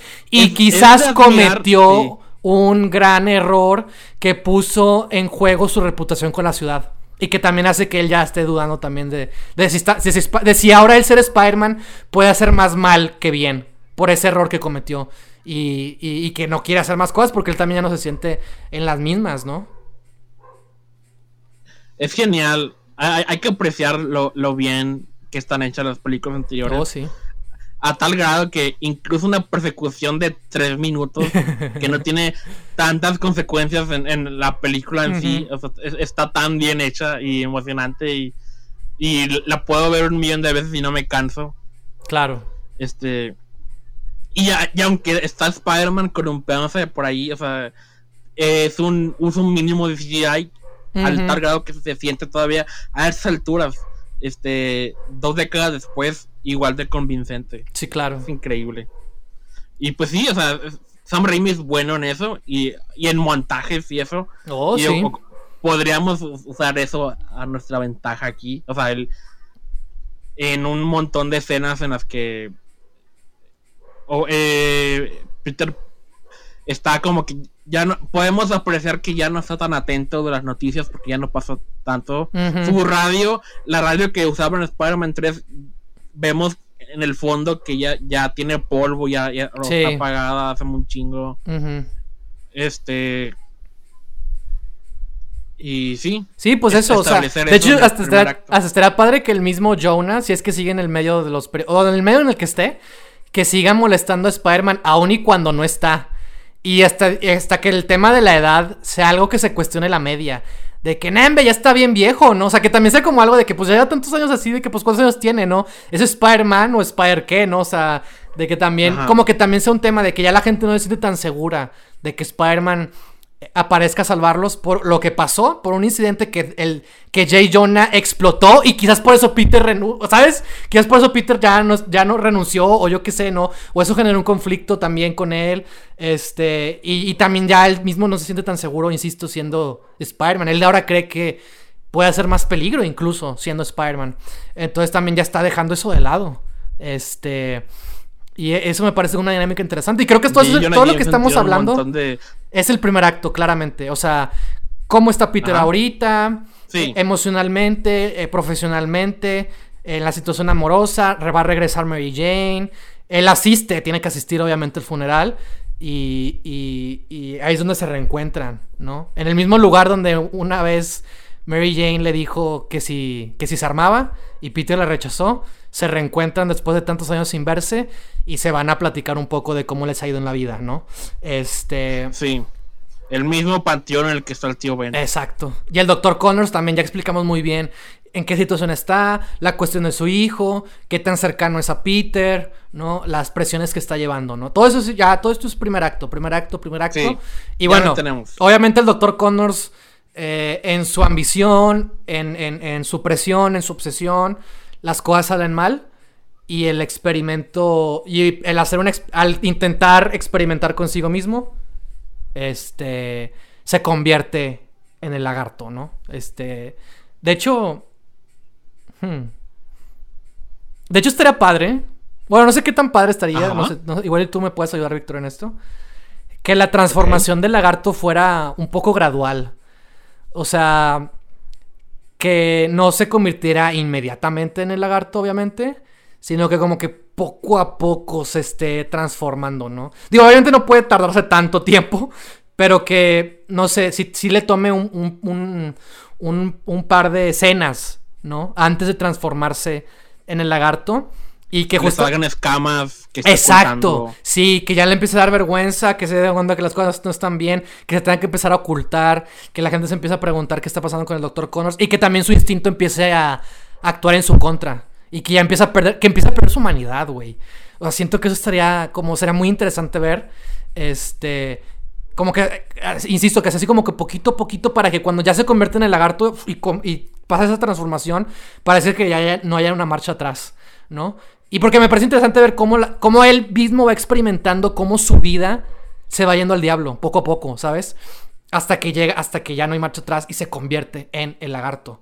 Muy bien, pues básicamente eso es un acto y medio de la película. Sí, ese, es, ese es el principio del segundo acto, ¿no? En, en cuestión del Dr. Connors. Ajá, porque también tenemos, ok, ¿qué es? ¿Cuál es el elemento disparador o lo que sea en la historia de Peter. O sea, ¿qué, es lo que cambia? Sí. Supongo que pues obviamente escuchar reportes de, una bestia o algo le deben de llamar la atención, ¿no? De que está pasando algo. Sí, también estoy pensando en eso, de, qué manera el, al principio el lagarto se conecta con, con, con el hombre araña, ¿no? Porque también, insisto, Spider-Man tiene que como que volver a salir, ¿no? Este y, y reconectar con Mary Jane ¿no? al principio, ¿no? Que va a estar un tiempo en la ciudad, ¿no? También para descansar un poco de su vida glamurosa y sobre todo ella misma, ¿no? Saber cómo se siente, ¿no? En qué situación está, este, cómo, cómo lidia con su duelo, ¿no? Este, y vuelvo a lo mismo, es que se trata de eso, de que también Mary Jane también está en ese punto, de que, sobre todo al volver a su hogar, ¿no? Volver a Nueva York. Obviamente no se queda en la casa, eh, yo, bueno, yo creo que no, o ya viven en otro lugar, su madre, si es que sigue viva también, ¿no? Este, pero. Tiene que tener un departamento de ella. Sí, exacto. o se queda en un hotel, o lo que sea, ¿no? Sí, un hotel o algo así. Sí. Y es eso, ¿no? De que reconectar, ¿no? O sea, Eh, quizás vea Flash. se lo topan en una escena, ¿no? De que. Y también lo ve a él, ¿no? Como. Así nada más en una escena, ¿no? O sea, no sé, pero voy a eso de que. Es, es volver, ¿no? Volver a su hogar, ¿no? Como. recordar. Va al teatro, definitivamente. ¿no? Donde alguna vez la rechazaron, ¿no? O no le fue bien, ¿no? O recibió alguna mala crítica, ¿no? Es volver a, esos, a sus orígenes, pues, ¿no? Este, mientras va también pensando en, Peter, ¿no?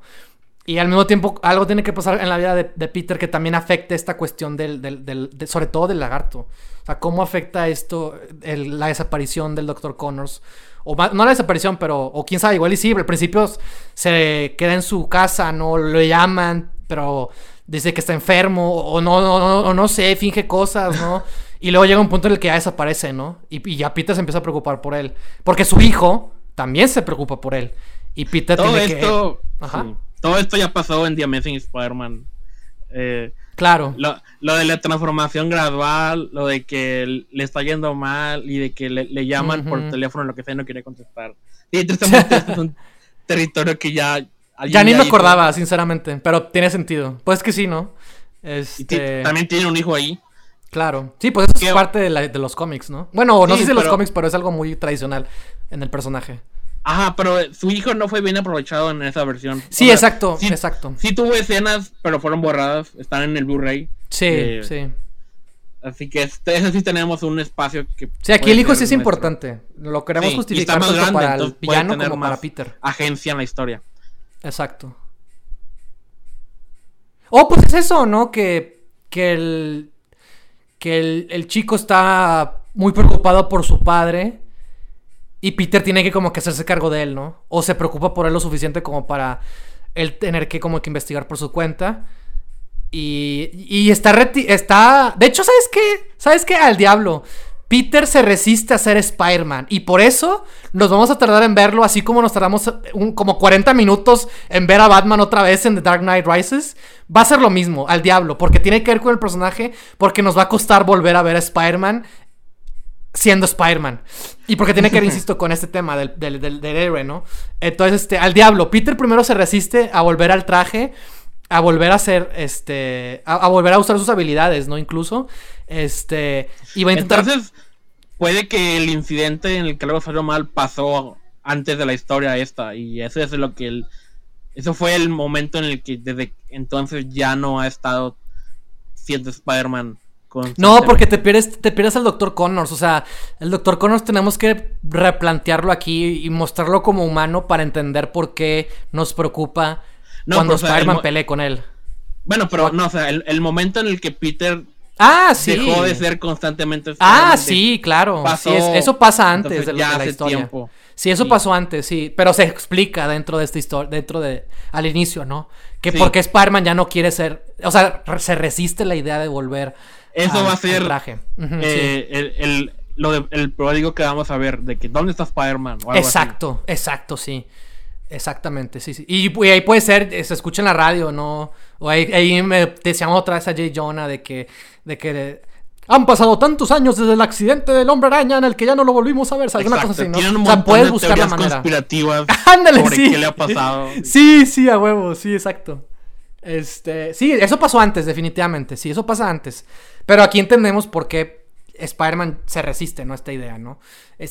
y quizás tenemos vistazos del traje o de las habilidades, pero ya no son. para Peter ya no son parte de su vida normal. Ajá. Entonces. Este. me, encantaría. Como tomas en las que Peter de repente voltea al closet, pero no, no. Sabemos que hay ahí, pero nunca lo vemos hasta más rato. Claro, sí, claro. En una caja. Sí. Este, como siempre lo tiene, ¿no? En, Spider-Man 3. Sí, claro. Eh, sí, sí, sí. Este. Tenemos que tener. No lo tenemos que discutir aquí, pero un cameo de Bruce Campbell. Como Ah, es verdad, es verdad. Este. Ya veremos qué se nos ocurre. Sí, eh, digamos, esa escena que ya estaba planeada de, Bruce Campbell como misterio. En, en el. a lo mejor en, el montaje de inicio, ¿no? Porque ya, ya pasó un chingo. Ah, estaría bien chido. sí, estaría bien chido.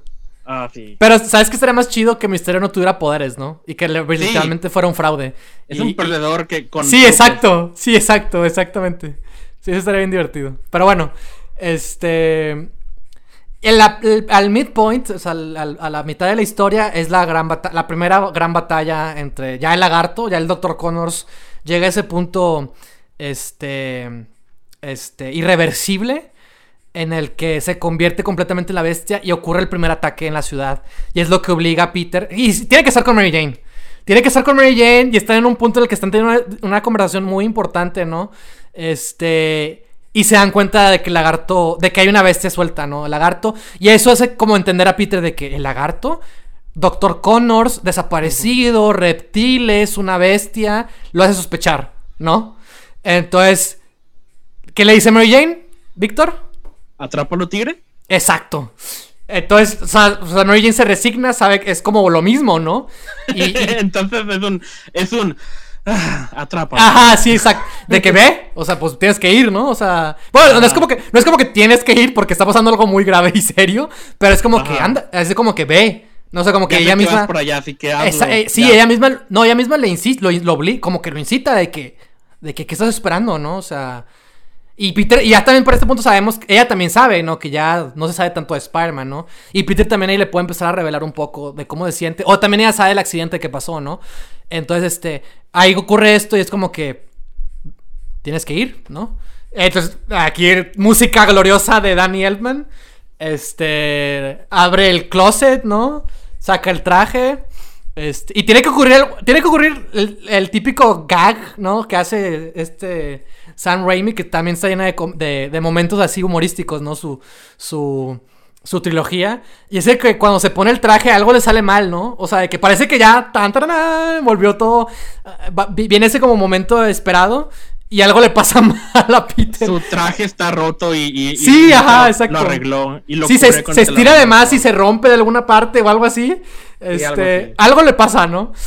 Este, y ya, pero bueno, ya es como que, ok, ya, volvemos a la, a la parte seria y va a volver. Y porque también cuando Peter se pone la máscara, su actitud también cambia, ¿no? Entonces se vuelve más relajado, ¿no? Más, más bromea, ¿no? Como un mecanismo de defensa para lidiar con situaciones de estrés y tensión. Entonces, este, a pesar de que no es cualquier cosa, ¿verdad? Entonces, este, mm, ocurre la primera gran batalla con el lagarto. Espera, espera. Ajá. así, nomás quiero. siento que es es muy pronto para que Spider-Man tenga un, una entrada gloriosa en esta película. O sea, es como que si esta es la parte en la que Peter como que no a regañadientes, sino de que pues supongo que tengo que ir. No siento que, sea como la, entrada. Siento que sí, es verdad. debe de ir como civil. Este a investigar nomás qué pedo. Este Bien, bien, sí, bien. Sí, porque si vamos a, tener una entrada gloriosa del traje otra vez, tiene que ser más. Eh, tiene que significar algo más que solo. Okay, supongo que tengo que ir. Va, no sé cómo se lo justificamos a Sony, pero me gusta. Este... No, pero. sí, ok. Es la, cuarta hay una, hay una primera. Hay una primera secuencia de acción. Pero sí es cierto, Peter tiene que tener. estar igual, ir casual, ¿no? Todavía no sea. Todavía no acepta volver al traje. Y va a ver qué, qué onda. Y es donde se encuentra al lagarto. Este, obviamente al principio tiene que ocurrir una cuestión, tiene que estar a la vista pública, ¿no? De la gente. Y, lo que significa conflicto y peligro. Pero tiene que ocurrir, para que sea una pelea, y me gustaría que fuera una pelea, este, se meten al, ya sabes, al drenaje o algo, donde Peter pueda libremente eh, moverse, ¿no? Con más, con más facilidad de que nadie lo está viendo, ¿no?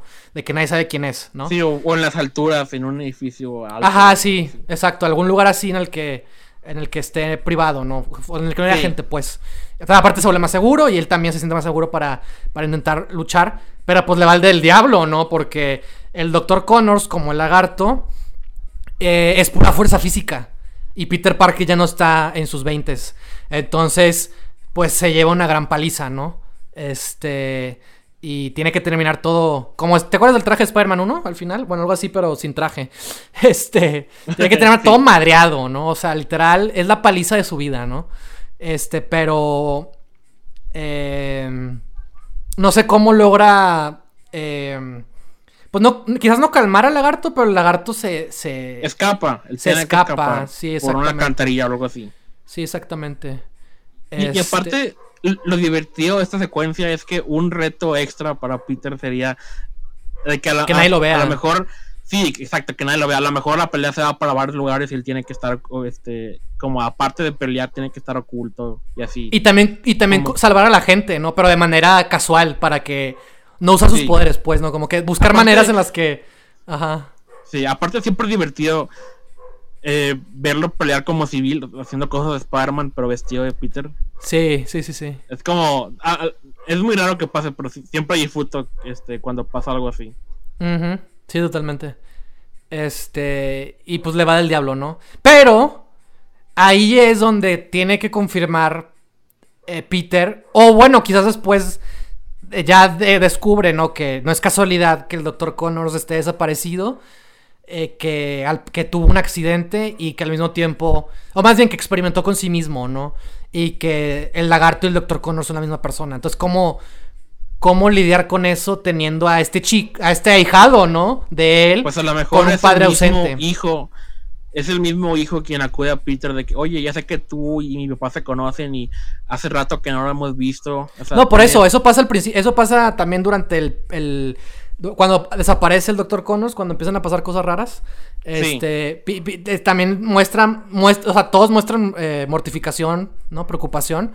Este, pero hasta ahí queda, ¿no? O sea, no, no saben qué pasa, ¿no? Y, y, hasta que ocurre esto, y luego ya es como que tienen que investigar qué, qué fue lo que pasó. Y estaría chido, si es cierto, usar al, chico, ¿no? De que el chico también, pues no es, no es un niño, ¿no? O sea, también es listo, va al laboratorio, empieza a investigar, descubre lo que, que pasó, un acontecimiento, este, con un lagarto humanoide. Este, y se da, también entre los dos atan, atan los cabos sueltos, ¿no? Y se dan cuenta que su padre, pues está en peligro, ¿no? Eh, y que es el lagarto, ¿no? Incluso, o sea, cómo van con él, cómo, cómo lo recuperan, ¿no? Entonces, eso me parece interesante. Este, y bueno, lo que te decía de que de, la cuestión del lagarto es, no es si estaría padre quizás que, que fuera también, o sea, jugar con esta idea de Hulk, o sea, de que quizás el Doctor Connors vuelve a ser humano para seguir jugando con esta cuestión de la humanidad y no, no sé, porque como tú dijiste, pues que sea completamente animal como sostenerlo para el resto de la película puede ser complicado. Y, porque, por ejemplo, en la de The Amazing Spider-Man, pues puede hablar, ¿no? Y tiene conciencia, ¿no? Este... Ajá, que no sé si me gusta mucho. O sea, sí, a mí tampoco. a, mí, a mí la verdad no me gusta, pero. Pero para no lidiar con eso, como. Y para seguir jugando con esta cuestión de la dualidad que es muy presente en los, en los personajes. Este. Hay, pues hay, hay, hay, de dos. Ajá. Ajá, que Doctor Connors esté cómodo y que puedo arreglarlo, ¿no? O puedo mejorarlo. Y, es lo que lo, sigue conduciendo, ¿no? A, seguir experimentando o aumentando la fórmula. Él lo está haciendo peor, intentando, en su ambición ciega de, conseguir lo que quiere y, recuperar su brazo para siempre, ¿no? Sin efectos secundarios. Como que a lo mejor su ambición saca lo peor de sí. O, no sé, o, sea, e, ese sería el camino natural de los villanos de, de, Spider-Man. Pero no sé si con este aplique porque Norman Osborn era padre, pero no era el mejor padre del mundo. Este, el doctor, el doctor Octopus perdió a la mujer que amaba, a su esposa, ¿no? Entonces no, ya no tiene nada que perder. Este, Harry Osborn está motivado por la venganza de su padre. Y, Eddie Brock, este, también está motivado por un deseo de venganza de Peter Parker, ¿no? Y el, el Sandman, pues si busca. Sandman no era villano, ¿no? O sea, es un hombre que, le, que tuvo mala suerte, ¿no? Entonces, con, con Doctor Connors, yo siento que yo siento que él sí es una buena persona. Este, cometió un, pero cometió un error. Y, y quiere volver a ser humano. O sea, él ya no quiere como que lidiar con esto, pero lo que hizo de alguna manera lo hace, lo sigue afectando, pues. Entonces, por eso yo decía como que quizás como Hulk, en que de repente vuelve a ser humano y de repente vuelve a ser el lagarto, que tampoco me encanta la idea, pero ayuda a esto de que el Doctor Connor se da cuenta de lo que causó, ¿no? De que o sea, es como lidiar con esa tragedia, ¿no? Y, y, si no, es que siga siendo una bestia, pero ver que tiene, que sí, que sí está el Dr. Connors ahí dentro. Nomás que está muy, muy, muy, muy, muy diluido, ¿no? Muy, muy, muy. O sea, que va a ser muy difícil que. Sí, sabes, o sea, pues es eso. Tiene más la cuestión. La cuestión animal es más fuerte, ¿no? Sí. Entonces, pero estaría padre también ver eso, ¿no? Como que cómo ver una criatura ¿no? Lagártica, humanoide, pero que tenga momentos humanos. Este tipo el hombre lobo de Harry Potter, el profesor, Lupin, que se vuelve esta bestia, ¿no? Es, es, es, este hombre lobo, pero hay un momento en el que como que sigue siendo humano, ¿no? Y se acerca y los ve y como que se calma, o esta cuestión, ¿no? De, de como que se pone un poquito dócil, sí, ¿no? como que por momentos lo reconoce, ¿no? Pero exacto. instinto animal. Pero, exacto, pero el instinto animal es más fuerte y, es lo que termina ganando. Entonces yo siento que podemos quizás verlo también así, ¿no? De que, o sea, sí sigue siendo humano, pero está muy perdido. Y por eso vuelvo a lo mismo, de que quizás Peter, de alguna manera, investiga a su cuestión genética y, porque a él lo, a él lo pica mm. una araña, pero él sigue siendo humano. Exactamente. Como buscar la manera de que crear un componente o una solución junto con el niño, obviamente, para que crear una fórmula y que logre, logre, si no recuperar su forma humana al 100%, que logre recuperar cierta parte de su conciencia. Entonces, este, y que eso sea como la clave para que el Doctor Connors vuelve a la normalidad o algo así. ¿Sabes qué puede? O sea, si, vamos por el, el, camino de 100% bestia, Ajá. ¿Sabes qué es lo que puede hacer que eh, que lo que fuerza al Doctor Connors a, volver a su humanidad, aunque sea por un instante, para que Peter pueda inyectarlo, lo que sea su plan. Este, Y no sé qué tan oscuro quieres que sea. Venga, dilo que mate a su hijo. Oh, la madre. Y se dé cuenta de, de, oh, ¿qué hice? Este, eh, y eso fue lo que, lo que lo saca por momento de su, de su modo bestia. Oh, la madre, Víctor. Usualmente yo soy el que mata niños en historias, pero este, sabes, tú te lo hiciste. No, mira, es que es una buena idea. Eh, eh, es una buena idea. Pero quiero darle un buen fin, un final feliz a todos estos personajes. Eh, creo que se lo merecen todos, a pesar de que este niño es nuevo. pero también el Doctor Connor se merece un final, un buen final. Le, decimos, le decimos niño, pero es de nuestra edad. Sí, en realidad, exactamente. Es, un chavo ya, ya grande, ¿no? Eh, sí, de nuestra edad, pues. O sea, es listo, es inteligente, es una promesa, ¿no? Joven. Entonces, yo, yo preferiría que. Y, es para continuar con esta idea del legado, del, no legado, pero del mentor. De que este chico con la ayuda, o sea, eh, la unión, ¿no? De Peter, también ese chico que por su propia cuenta es muy listo y sabe hacer las cosas, logra, ¿sabes? O sea, logra ayudar a su padre, ¿sabes? O sea, no es como que cualquier cosa, como que es como si Peter salvara al tío Ben, ¿sabes? O sea, el chico logra salvar a su padre. Es Luke, ¿sabes? O sea, sí me gustaría como, como cambiar ese, esa, esa, cuestión. Porque Peter se da cuenta también de eso. Y insistimos, el niño tiene que ser un reflejo de Peter Parker cuando era joven, ¿no? Y, tiene que ser mejor que Peter Parker. Tiene que. Él sí tiene que ser eh, mejor que él. Él sí tiene que triunfar de esa manera. Y justamente Peter está ahí para que se pueda lograr eso. Y que él logre triunfar ya de manera por su propia cuenta, ¿no? Entonces, eh, yo diría que no lo mataran. Pero es una idea interesante la de que. Porque yo también pensé. No sé qué. No sé cómo está la cuestión de los reptiles. Porque posiblemente no sé nada de ellos. Pero esta cuestión de que le interese por el olfato ir a ir por su hijo. No, o sea, como buscarlo, aunque no sé con qué propósito lo haría.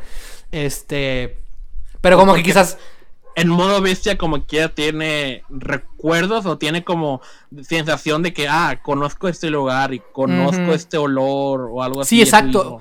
Eso es a lo que voy, o sea, esta idea de que él va tras él pero no sé con qué propósito iría con él, pero me, llama la atención esta cuestión animal del olfato y de que pues es su hijo. O sea, al final del día es su hijo, entonces creo que se, o sea, él debe detectar, saber detectarlo y así.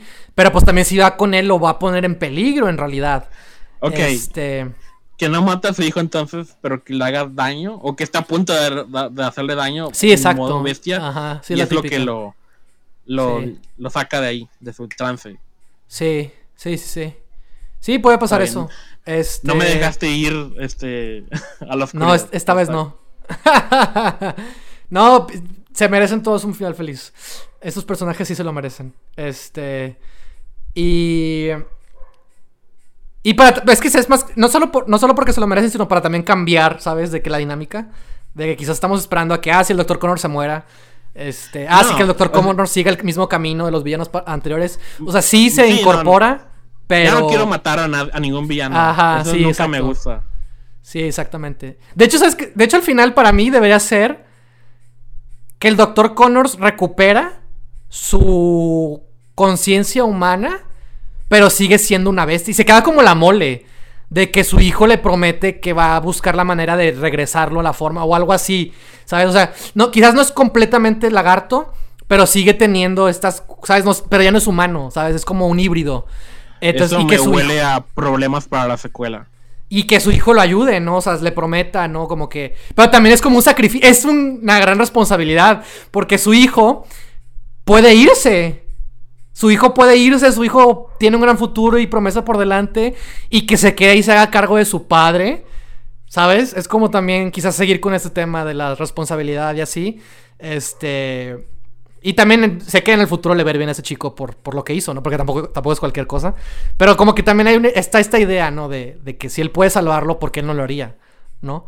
Este... O Peter busca la manera de ayudar. ¿Sabes? Como que... Creo que ese debería ser como el final de ambos. Este, obviamente para el final, bueno, vamos a, terminar con los otros personajes porque ya se está extendiendo mucho esto. Sí. Este, y no podemos seguir aquí para siempre. Pero ¿qué va a pasar con Peter? ¿Qué va a pasar con Mary Jane? ¿Qué pasó con la tía May? Tiene que tener aunque sea una escena la tía May. Así como en pues, Spider-Man 3, que pasa poquito. lograr con esta película? ¿Queremos terminar la historia o queremos iniciar una trilogía? ¿Cuál es el plan aquí? Pues para mí es darle un final. Es, es, dar, es dar el final que nunca tuvimos pero que eso no significa que no podría haber una secuela.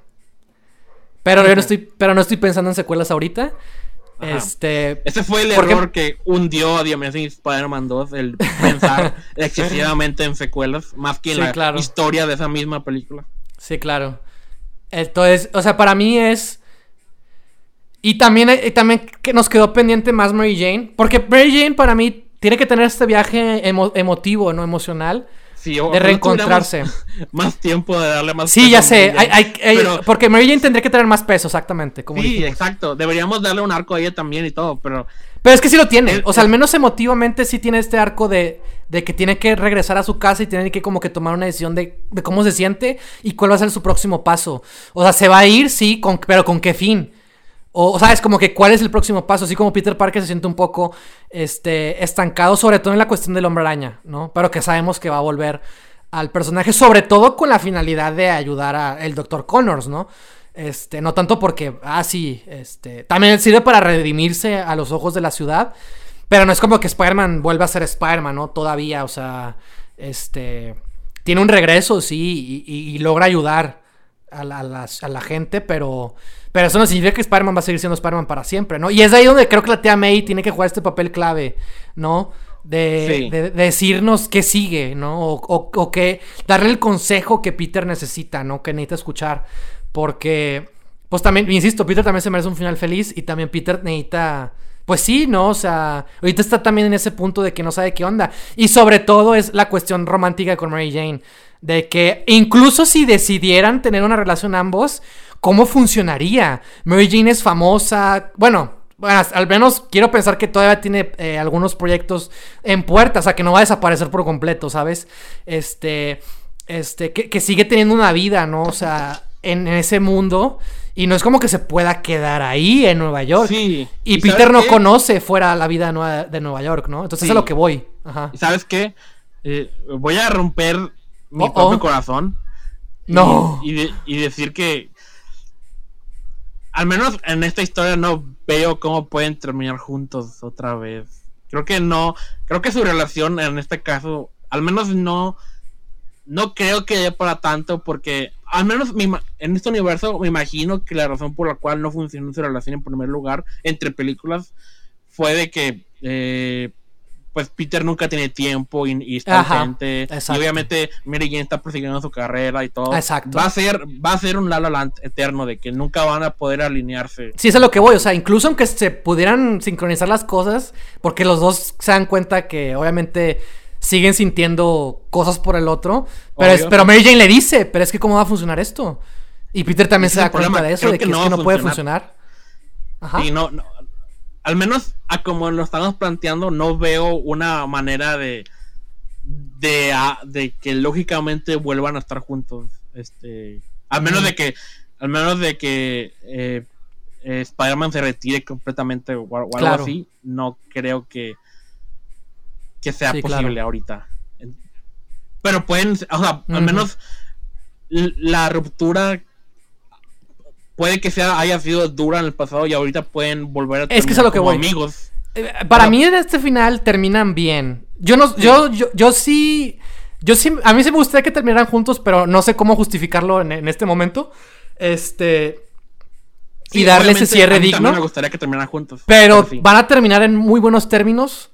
Y si hacíamos una quinta parte, ya, ya es el retiro, ¿no? De Spider-Man. O sea, si no va a ser aquí, sería en la que sigue. Y, y buscaríamos lograr eso, ¿no? Y ya ahí metemos la, la, cuestión de la familia, que a mí también me encantaría ver a Spider-Man como padre. Este, nunca hemos visto eso, creo. Bueno, al menos una historia como tan grande, ¿no? No, o de ese no calibre. live action, definitivamente. Ajá, live action, ni se diga. Entonces, a mí me encantaría ver esa faceta de Peter Parker, aunque también aquí está bien grande, así que no sé cómo funcionaría eso, pero me hubiera encantado ver esa faceta. Pero creo que lo más natural es que su relación no había funcionado pero que e, exista la posibilidad de reencontrarse, reconectar y sobre todo sanar las heridas del pasado y terminar en, un, en buenos términos. En mejores términos incluso que antes, que, que, que cómo quedaron después de la tercera película y, y, que eso, y sabes, como que digan, pues es que seguimos siendo amigos, ¿no? Quizás ese es nuestro destino, ¿no? Y, y no tengo ningún problema con eso, ¿no? Y te deseo que seas feliz, ¿no? Y yo también te deseo lo mismo a ti, ¿no? Y termina como así, ¿no? De que, de que están bien, ¿no? O sea sanó esa, ese vacío, ¿no? Que quizás tenían pendiente, ¿no? Este, y saben cómo seguir en, su camino. Y también está, está la cuestión del, chico, ¿no? Del, del, del Jr., de que este... de que... Jr., sí. no, pues de que Peter, junto, me gusta esta dinámica de que Peter y él como que trabajen juntos, ¿no? Este, y juntos pues, ayuden a, a, a, curar a su padre, ¿no? Sí, lo que iba a decir, de que terminen con la idea de que pues juntos vamos a encontrar a cura y ayudar e insisto, E insisto, lo de la idea de que Peter use su sangre lo podemos usar para justificar a un nuevo trepamuros en el futuro si es que quisiéramos. O sea, da, da posibilidades de, de, de que, pues, no es cualquier cosa la sangre del hombre araña. Hasta puede ser causar un conflicto en el futuro. ¿sí? Pero obviamente es algo secreto, no es algo que nomás... Porque también, obviamente, Kurt Connors Jr. sabe que Peter, tiene que saber, ¿no? Que Peter es el hombre araña, ¿no? Este, se revela, ¿no? Pues, este, y por eso mismo usan su sangre para, para, lograr, para lograr que su padre al menos se tranquilice, ¿no? O, tenga esos momentos de, lucidez y de, y de humanidad. Este, pero es, puede ser un hilo pendiente para alguna cuestión de, o alguna otra película si es que hubiera una secuela, ¿no? Que creo que como terminan las cosas aquí, creo que sí vale mucho la pena el, el, el, que hubiera una secuela. Eh, digo, también podemos haber hecho la cuarta película con que Peter y Mary Jane están juntos y explorar esa faceta del padre, pero a mí me parece que es más interesante que no se haya cumplido todavía eso. Este, y también me parece como lo más natural de los personajes, que no se haya podido. Y, es que también, en la película anterior la golpeó.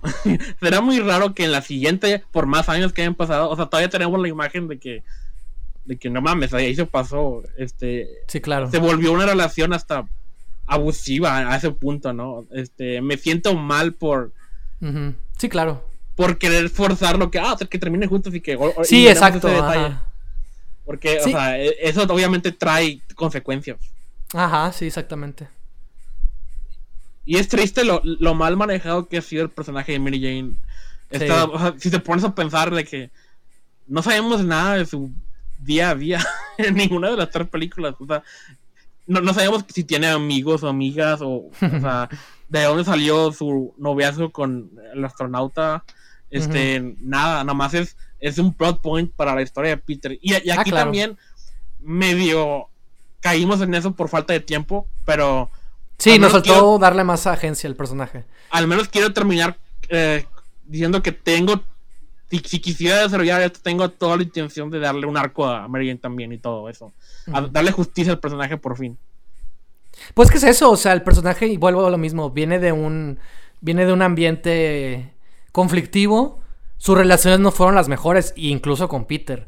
Entonces, este, por eso mismo creo que Mary Jane tiene que sanar, ¿sabes? Sí. Y justamente su relación con Peter, eh, de eso se trata, ¿no? La historia, ¿no? De que logran sanar como que esas heridas del pasado. Y sobre todo Mary Jane ya logra cerrar esos ciclos, ¿no? De, de que estaban pendientes, ¿no? Y que, la muerte de su padre le, le despierta, ¿no? Entonces yo, yo, yo sí siento que eso faltaría meterla más en la historia, ¿no? De qué manera puede ayudar, de qué manera este, se ve involucrada, ¿no? Este, pero sí, al menos ese arco sí le daría. Y, y es que también es, es, que no es solo Peter, también es, a Mary Jane también está pasando esto.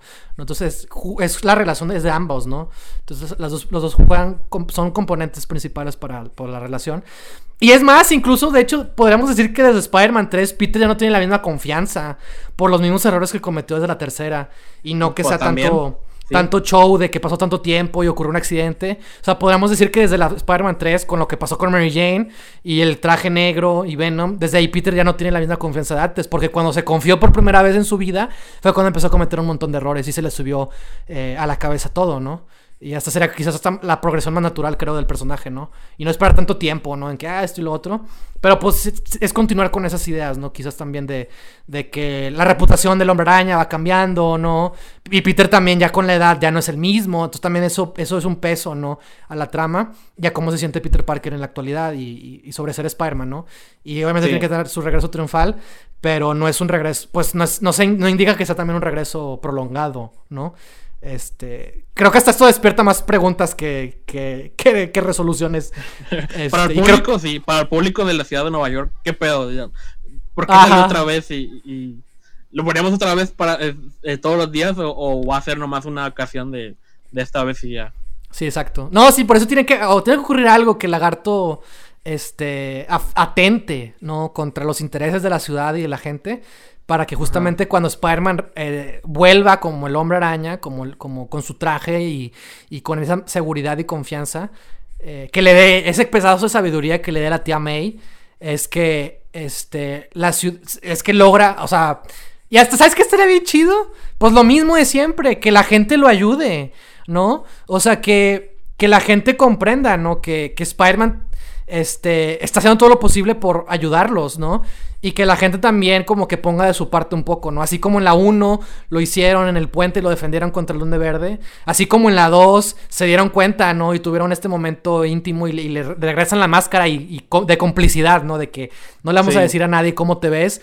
O sea, continuar con esa idea de que la gente se da cuenta de que Spider-Man pues ha sacrificado mucho por ellos y en ese mismo momento que está sufriendo y que es una bestia imparable, este animal por completo, se sigue sacrificando por ellos y que la gente contribuye y logra como que, ¿sabes? Como que ayudarlo de alguna manera, como seguir jugando con esta la relación que tienen, ¿no? Con la ciudad. Sí. Este, estaría padre también. Se den cuenta que Spider-Man es uno de nosotros y Exactamente. Es nuestro amigable vecino y tenemos que ayudarlo también. Exactamente. Y pues bueno. También tenemos, que confirmar que la tía May siempre supo que Spider-Man es Peter Parker. Este, sí. Ya sea directamente o, más wing wing, pero tenemos que hacer algo porque todo el mundo sabemos que. Sí. por alguna razón, incluso de mí, uno, siente que ella sabe algo.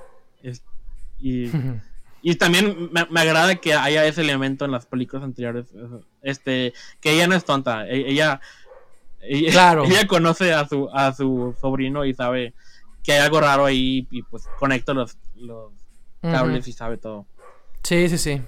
Y se me olvidó mencionar esto, pero rapidito, en, en, la secuencia de créditos iniciales tenemos que también incluir a, a Willem de Fuego gritando en un espejo, porque no puede faltar. Muy bien. Sí, también tiene que haber eh, algún, ejemplos de dualidad con el lagarto. Puede ser a través del agua o con la luna, no sé, buscar reflejos, ¿no? Este, o la noche, ¿no? Como que para presentar cuál es el ambiente en el que se mueve el lagarto. Es que este, es, lo malo, ya es el, el tercer, sí. Eh, cuarto villano con dualidad. Este, también contando las, de, las de Mark Webb y Andrew Garfield. Sí, claro. También. Eh, el lagarto de ahí, de, de The Amazing Spider-Man, es una copia de lo que hicieron con el Duende Verde, de, que se está hablando a sí mismo. Sí. es otra voz de él, pero suena más siniestra, ¿no? Y, y todo eso, y se contesta el solo, y es lo mismo. hay, que hacer algo original, quién sabe cómo, pero hay, hay que intentar. Sí, valdría la pena. hacer lo mismo otra vez. Sí, sí, sí, obviamente valdría la pena darle un buen, un buen uso, ¿no? Y pensar muy bien cómo, cómo hacerlo, cómo justificarlo. Este, y yo nada más iba a agregar que también tiene que haber un cierre, ¿no? Con el tío Ben. Aunque bueno, quizás con esta historia no tanto, y quizás hasta para la quinta película, el quinto pitch, ah, la quinta película del Hombre Araña, ¿no? Que no hemos, que, que quizás estamos medio prometiendo, o, que también va a quedar a beber. Este, tiene que ver algo con el de cierre, ¿no? Con el tío Ben. Es que el, Este, tío Ben ya ha tenido como tres cierres. con cada Sí, bueno, de hecho, sí. Descubrimos algo. O sea, en la, en la 2 no, pero en la 3 de que. "Oh, ok, entonces Sí, también. que, ajá, sí. Marco tuvo algo que ver ahí. Sí, sí, sí. Este. Pero, o sea, Sí, no, con la May, es la tía May, es la sí. May el, el cierre. Ella, ella El- es eh, la que dice lo, lo, lo que Peter tiene que escuchar en ese momento. Porque el, tío Ben, incluso desde el más allá, es un mentor siempre. Sí, exacto. Sí, la tía May hay, hay que darle algo. Sí, la tía May es la que, la que se lleva el, el, el- momento, el momento clave, la que nos dé el, el- Sí. lo que Peter necesita, ¿no? Y se da esta revelación, ¿no? De, de, de lo, de cualquiera puede ser un héroe, ¿no? Así Este, es.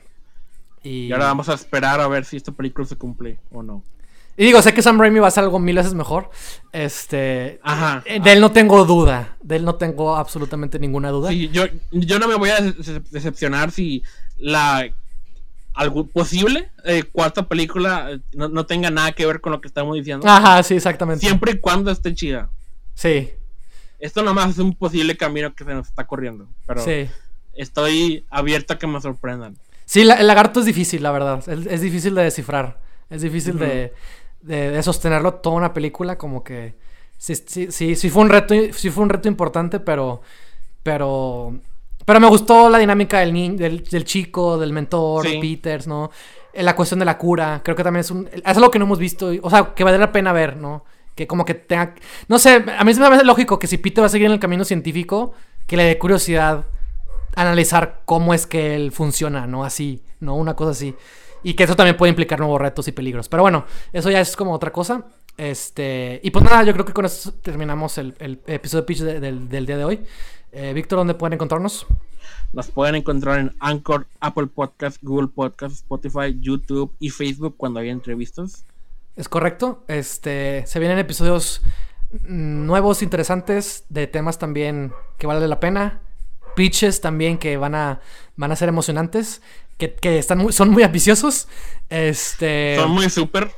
Y que les agradecemos mucho a toda la gente que nos está escuchando, no solo en las plataformas ya mencionadas, sino en todas las extras. Bueno, sé que ustedes escuchen un, un- un- podcast. Este, sabemos que están ahí, sabemos que también nos escuchan, sabemos que también son parte de Cliffhanger Podcast. Y pues nada, les mandamos saludos y gracias por escucharnos. Bye.